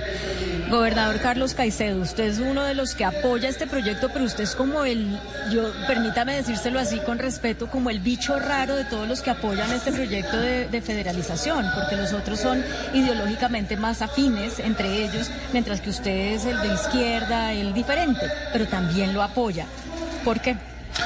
Bueno, no solamente Colombia vivió una extraordinaria etapa federal en el siglo XIX a partir de esa constitución mm, de ideas radicales, de ideas progresistas, que fue la constitución de Río Negro, sino que hoy día eh, las ideas progresistas pasan por los gobiernos de proximidad, los gobiernos de cercanía.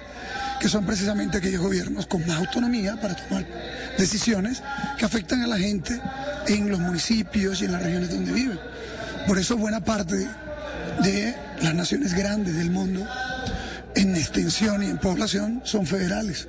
De manera que el federalismo es precisamente una propuesta democrática, progresista, y nosotros la venimos defendiendo no de ahora, sino hace mucho tiempo, porque creemos que Colombia, con el nivel de centralización que tiene, pues está estrangulando las capacidades del desarrollo social, eh, productivo eh, de los territorios. Y por eso tanta desigualdad acumulada en el Pacífico rico, en el Caribe rico, que tenemos que estar constantemente a ruego del Ejecutivo Central, que terminó por cuenta de la Constitución del 86 y de la Constitución del 91, que no modificó eh, esa relación de poder entre centro y periferia, pues reclamando los derechos que nos corresponden.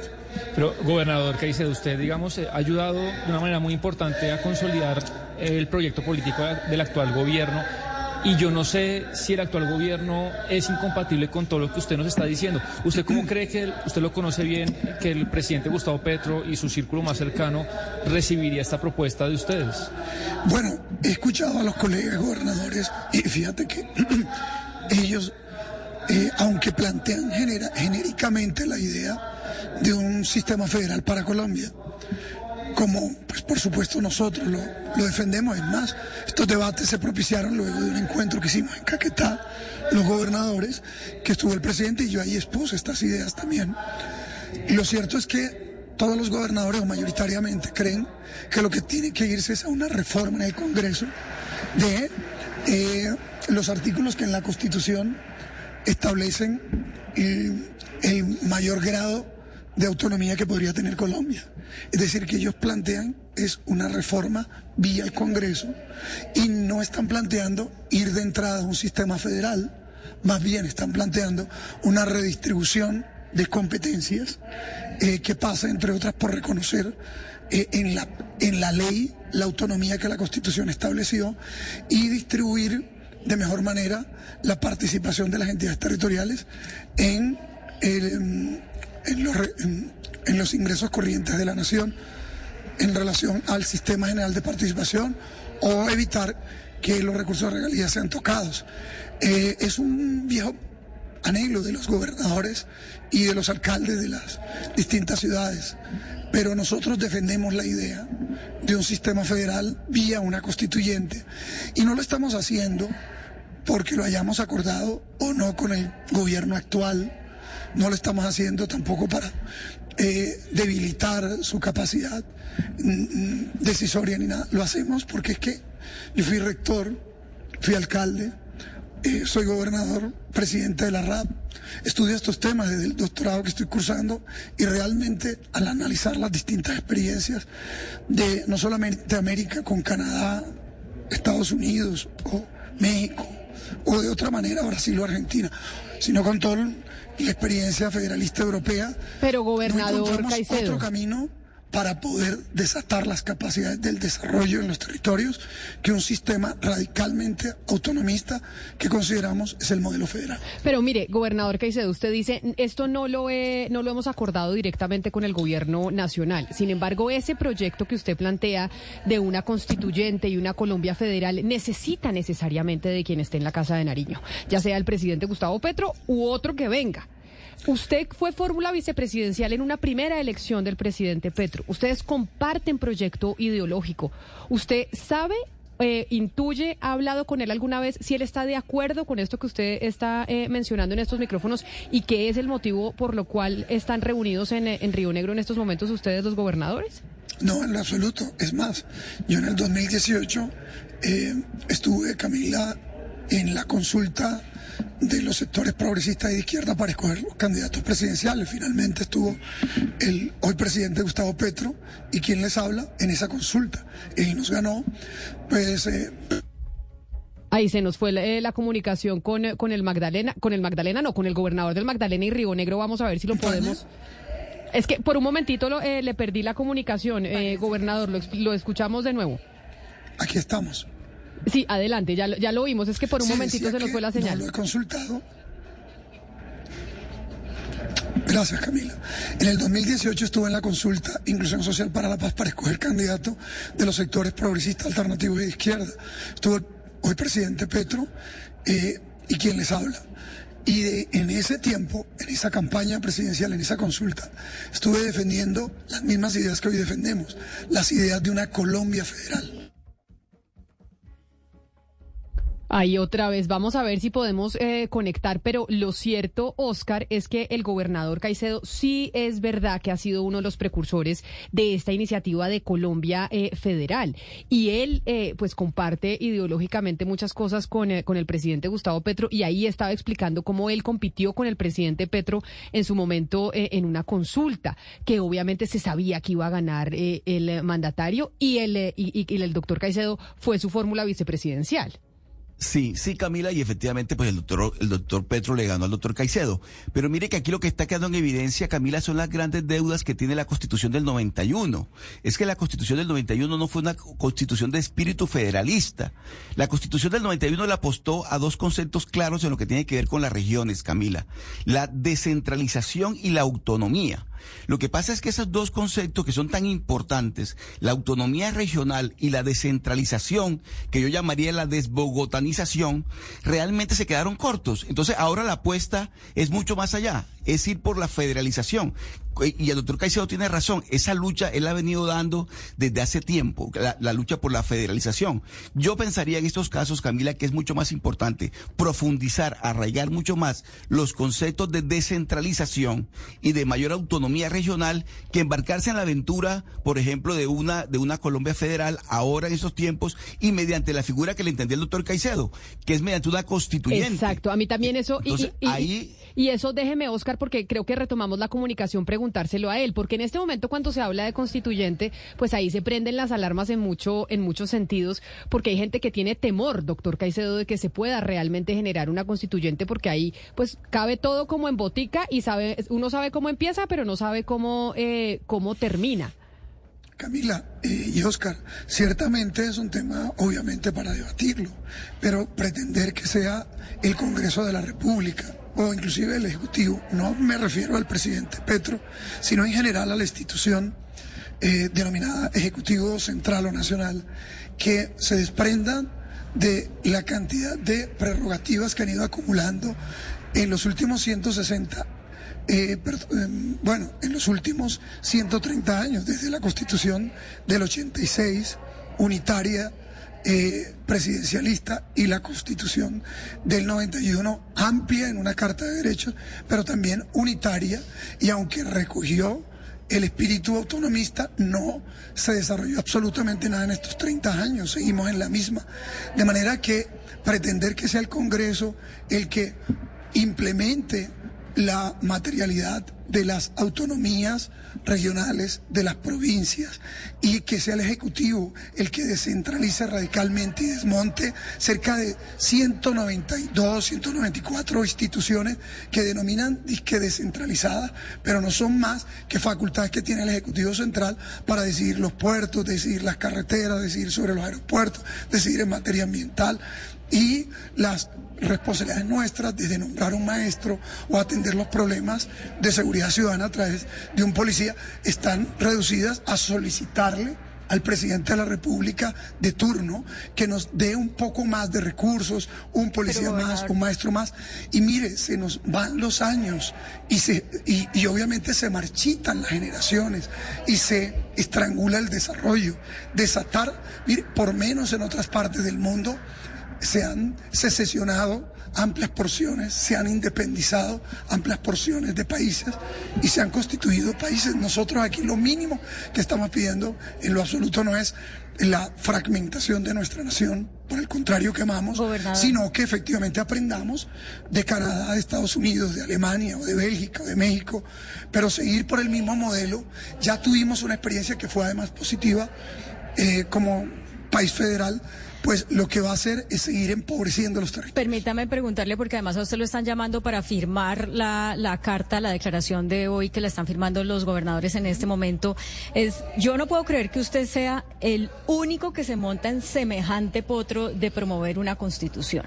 Esto, eh, pues es el, único que yo veo que lo está diciendo así directamente y de frente, y no puedo creer que usted no haya tenido esta conversación con el presidente de, de la República. Entonces, ¿quiénes más lo acompañan en esta idea de que esto que todos los gobernadores quieren que es la federalización se haga vía eh, constituyente y no vía Congreso?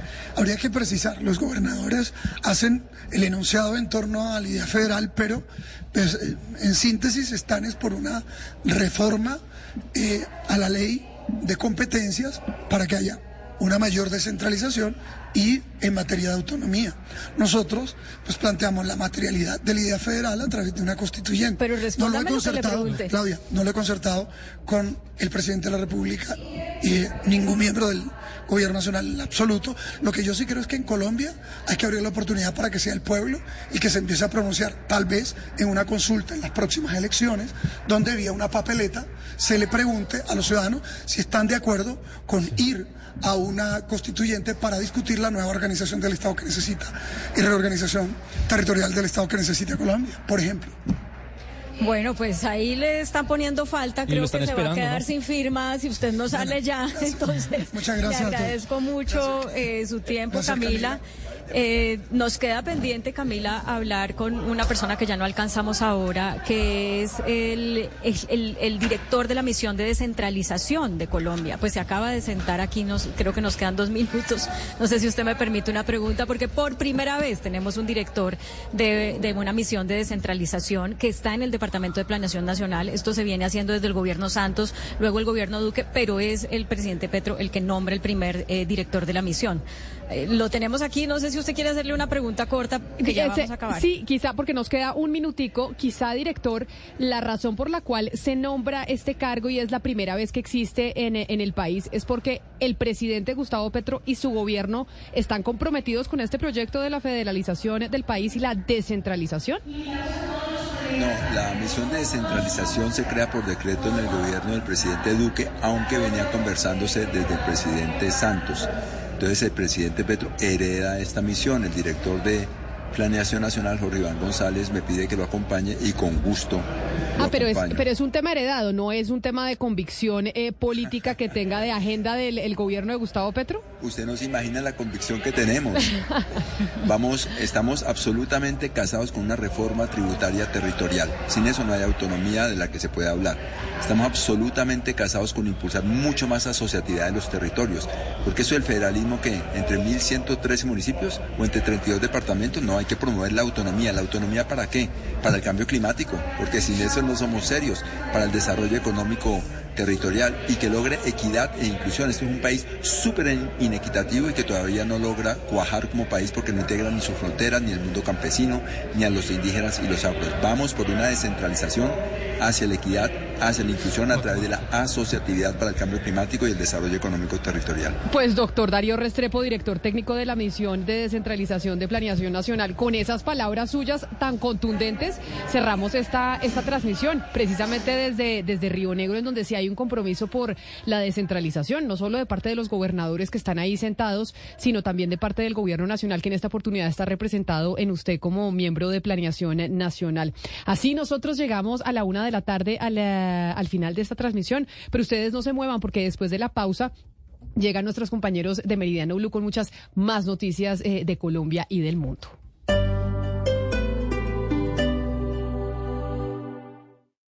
Esta es Blue Radio. Sintonice Blue Radio en 89.9 FM y grábelo desde ya en su memoria y en la memoria de su radio. Blue Radio, la alternativa. With two jobs, three kids, I've got a lot on my plate. So when I finally get a chance to put my feet up, I use Instacart to get my groceries delivered from Rayleigh's. Oh, and now I can even pay with EBT Snap. So I've got a little extra time. sort of. Get great value from Rayleigh's delivered in as fast as an hour through Instacart. Visit instacart.com to get free delivery on your first three orders. Offer valid for a limited time. $10 minimum per order. Additional terms apply.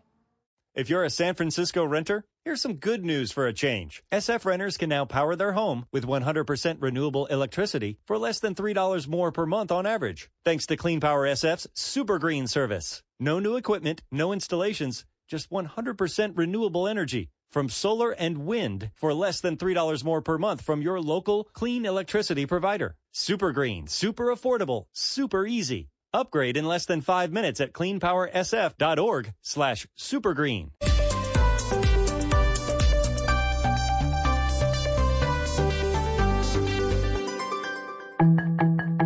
A esta hora, en Blue Radio, las historias, las primicias, los personajes, la música y la tecnología en Meridiano Blue. Con Ricardo Ospina, Silvia Patiño y Octavio Sazo. Una de la tarde, un minuto. Es un gusto saludarlos a esta hora en Meridiano Blue con todas las noticias y la información más importante de lo que está pasando a esta hora en Colombia y el mundo. Arrancamos con información importante porque hay pronunciamiento del ministro de Justicia haciendo un llamado al respeto a la institucionalidad en el país. Todo esto en medio del choque entre el presidente Gustavo Petro y el fiscal Francisco Barbosa. Este pronunciamiento, Juanita, se da además horas antes de un encuentro que tendrán las altas cortes con el fiscal Barbosa, que sin embargo no está en el país.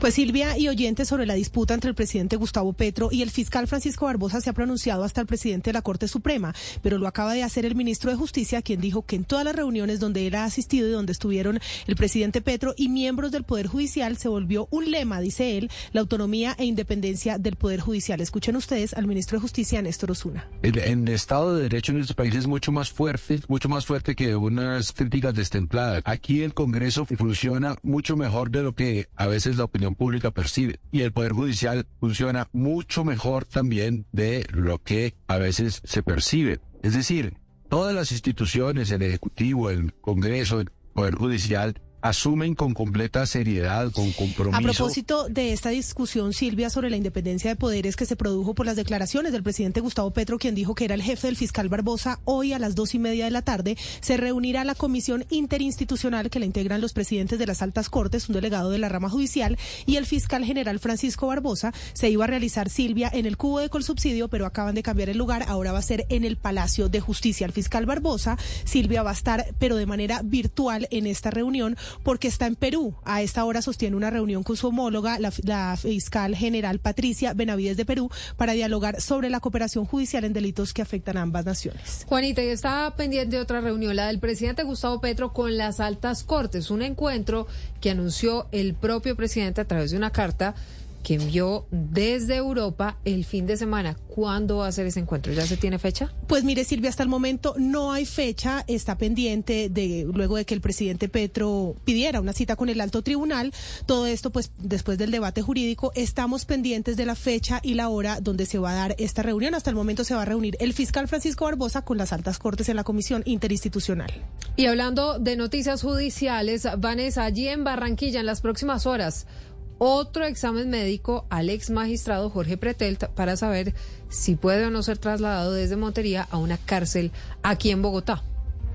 Silvia, buenas tardes. Sí, lo primero que hay que decir es que recordemos que el magistrado, el ex magistrado Jorge Petrel, no ha salido aún de Montería, pese a que el pasado sábado en horas de la madrugada fue capturado por personal del CTI de la Fiscalía para presentarlo ante el magistrado que lleva su caso y así se dé la orden de cumplimiento de su condena por seis años y medio. Pues una vez este fue capturado, le practicaron unos exámenes médicos, los cuales revelaron que estaba teniendo problemas en su tensión arterial, es decir, que estaba visiblemente alterado al parecer por la captura y que no era seguro para su salud ni viajar a través de medios terrestres o aéreos hacia la capital del país. Es por esto que sigue bajo custodia del CTI. Sin embargo, se espera que en las próximas 24 horas, es decir, entre hoy o mañana, le practiquen nuevos exámenes médicos y con esto puedan determinar si ya se encuentra en condiciones para ser enviado a la ciudad de Bogotá. En cuanto este examen médico pueda referir algún resultado negativo de que conviene que permanezca en la ciudad de Montería, lo que se tiene previsto es que este sea presentado por el CTI CTI de la Fiscalía de manera virtual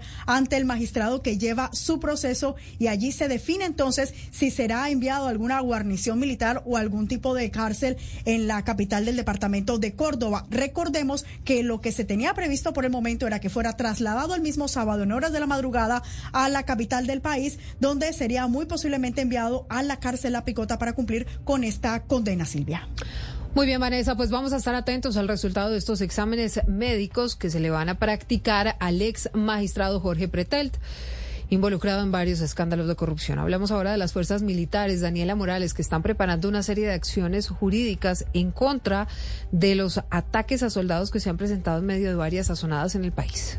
Y es que solamente en el último mes se han registrado cuatro azonadas. Las zonas, dicen las fuerzas militares, donde más se registran estos episodios en el país son Jamundí, Tarazá, Cauca, Norte de Santander y Nariño.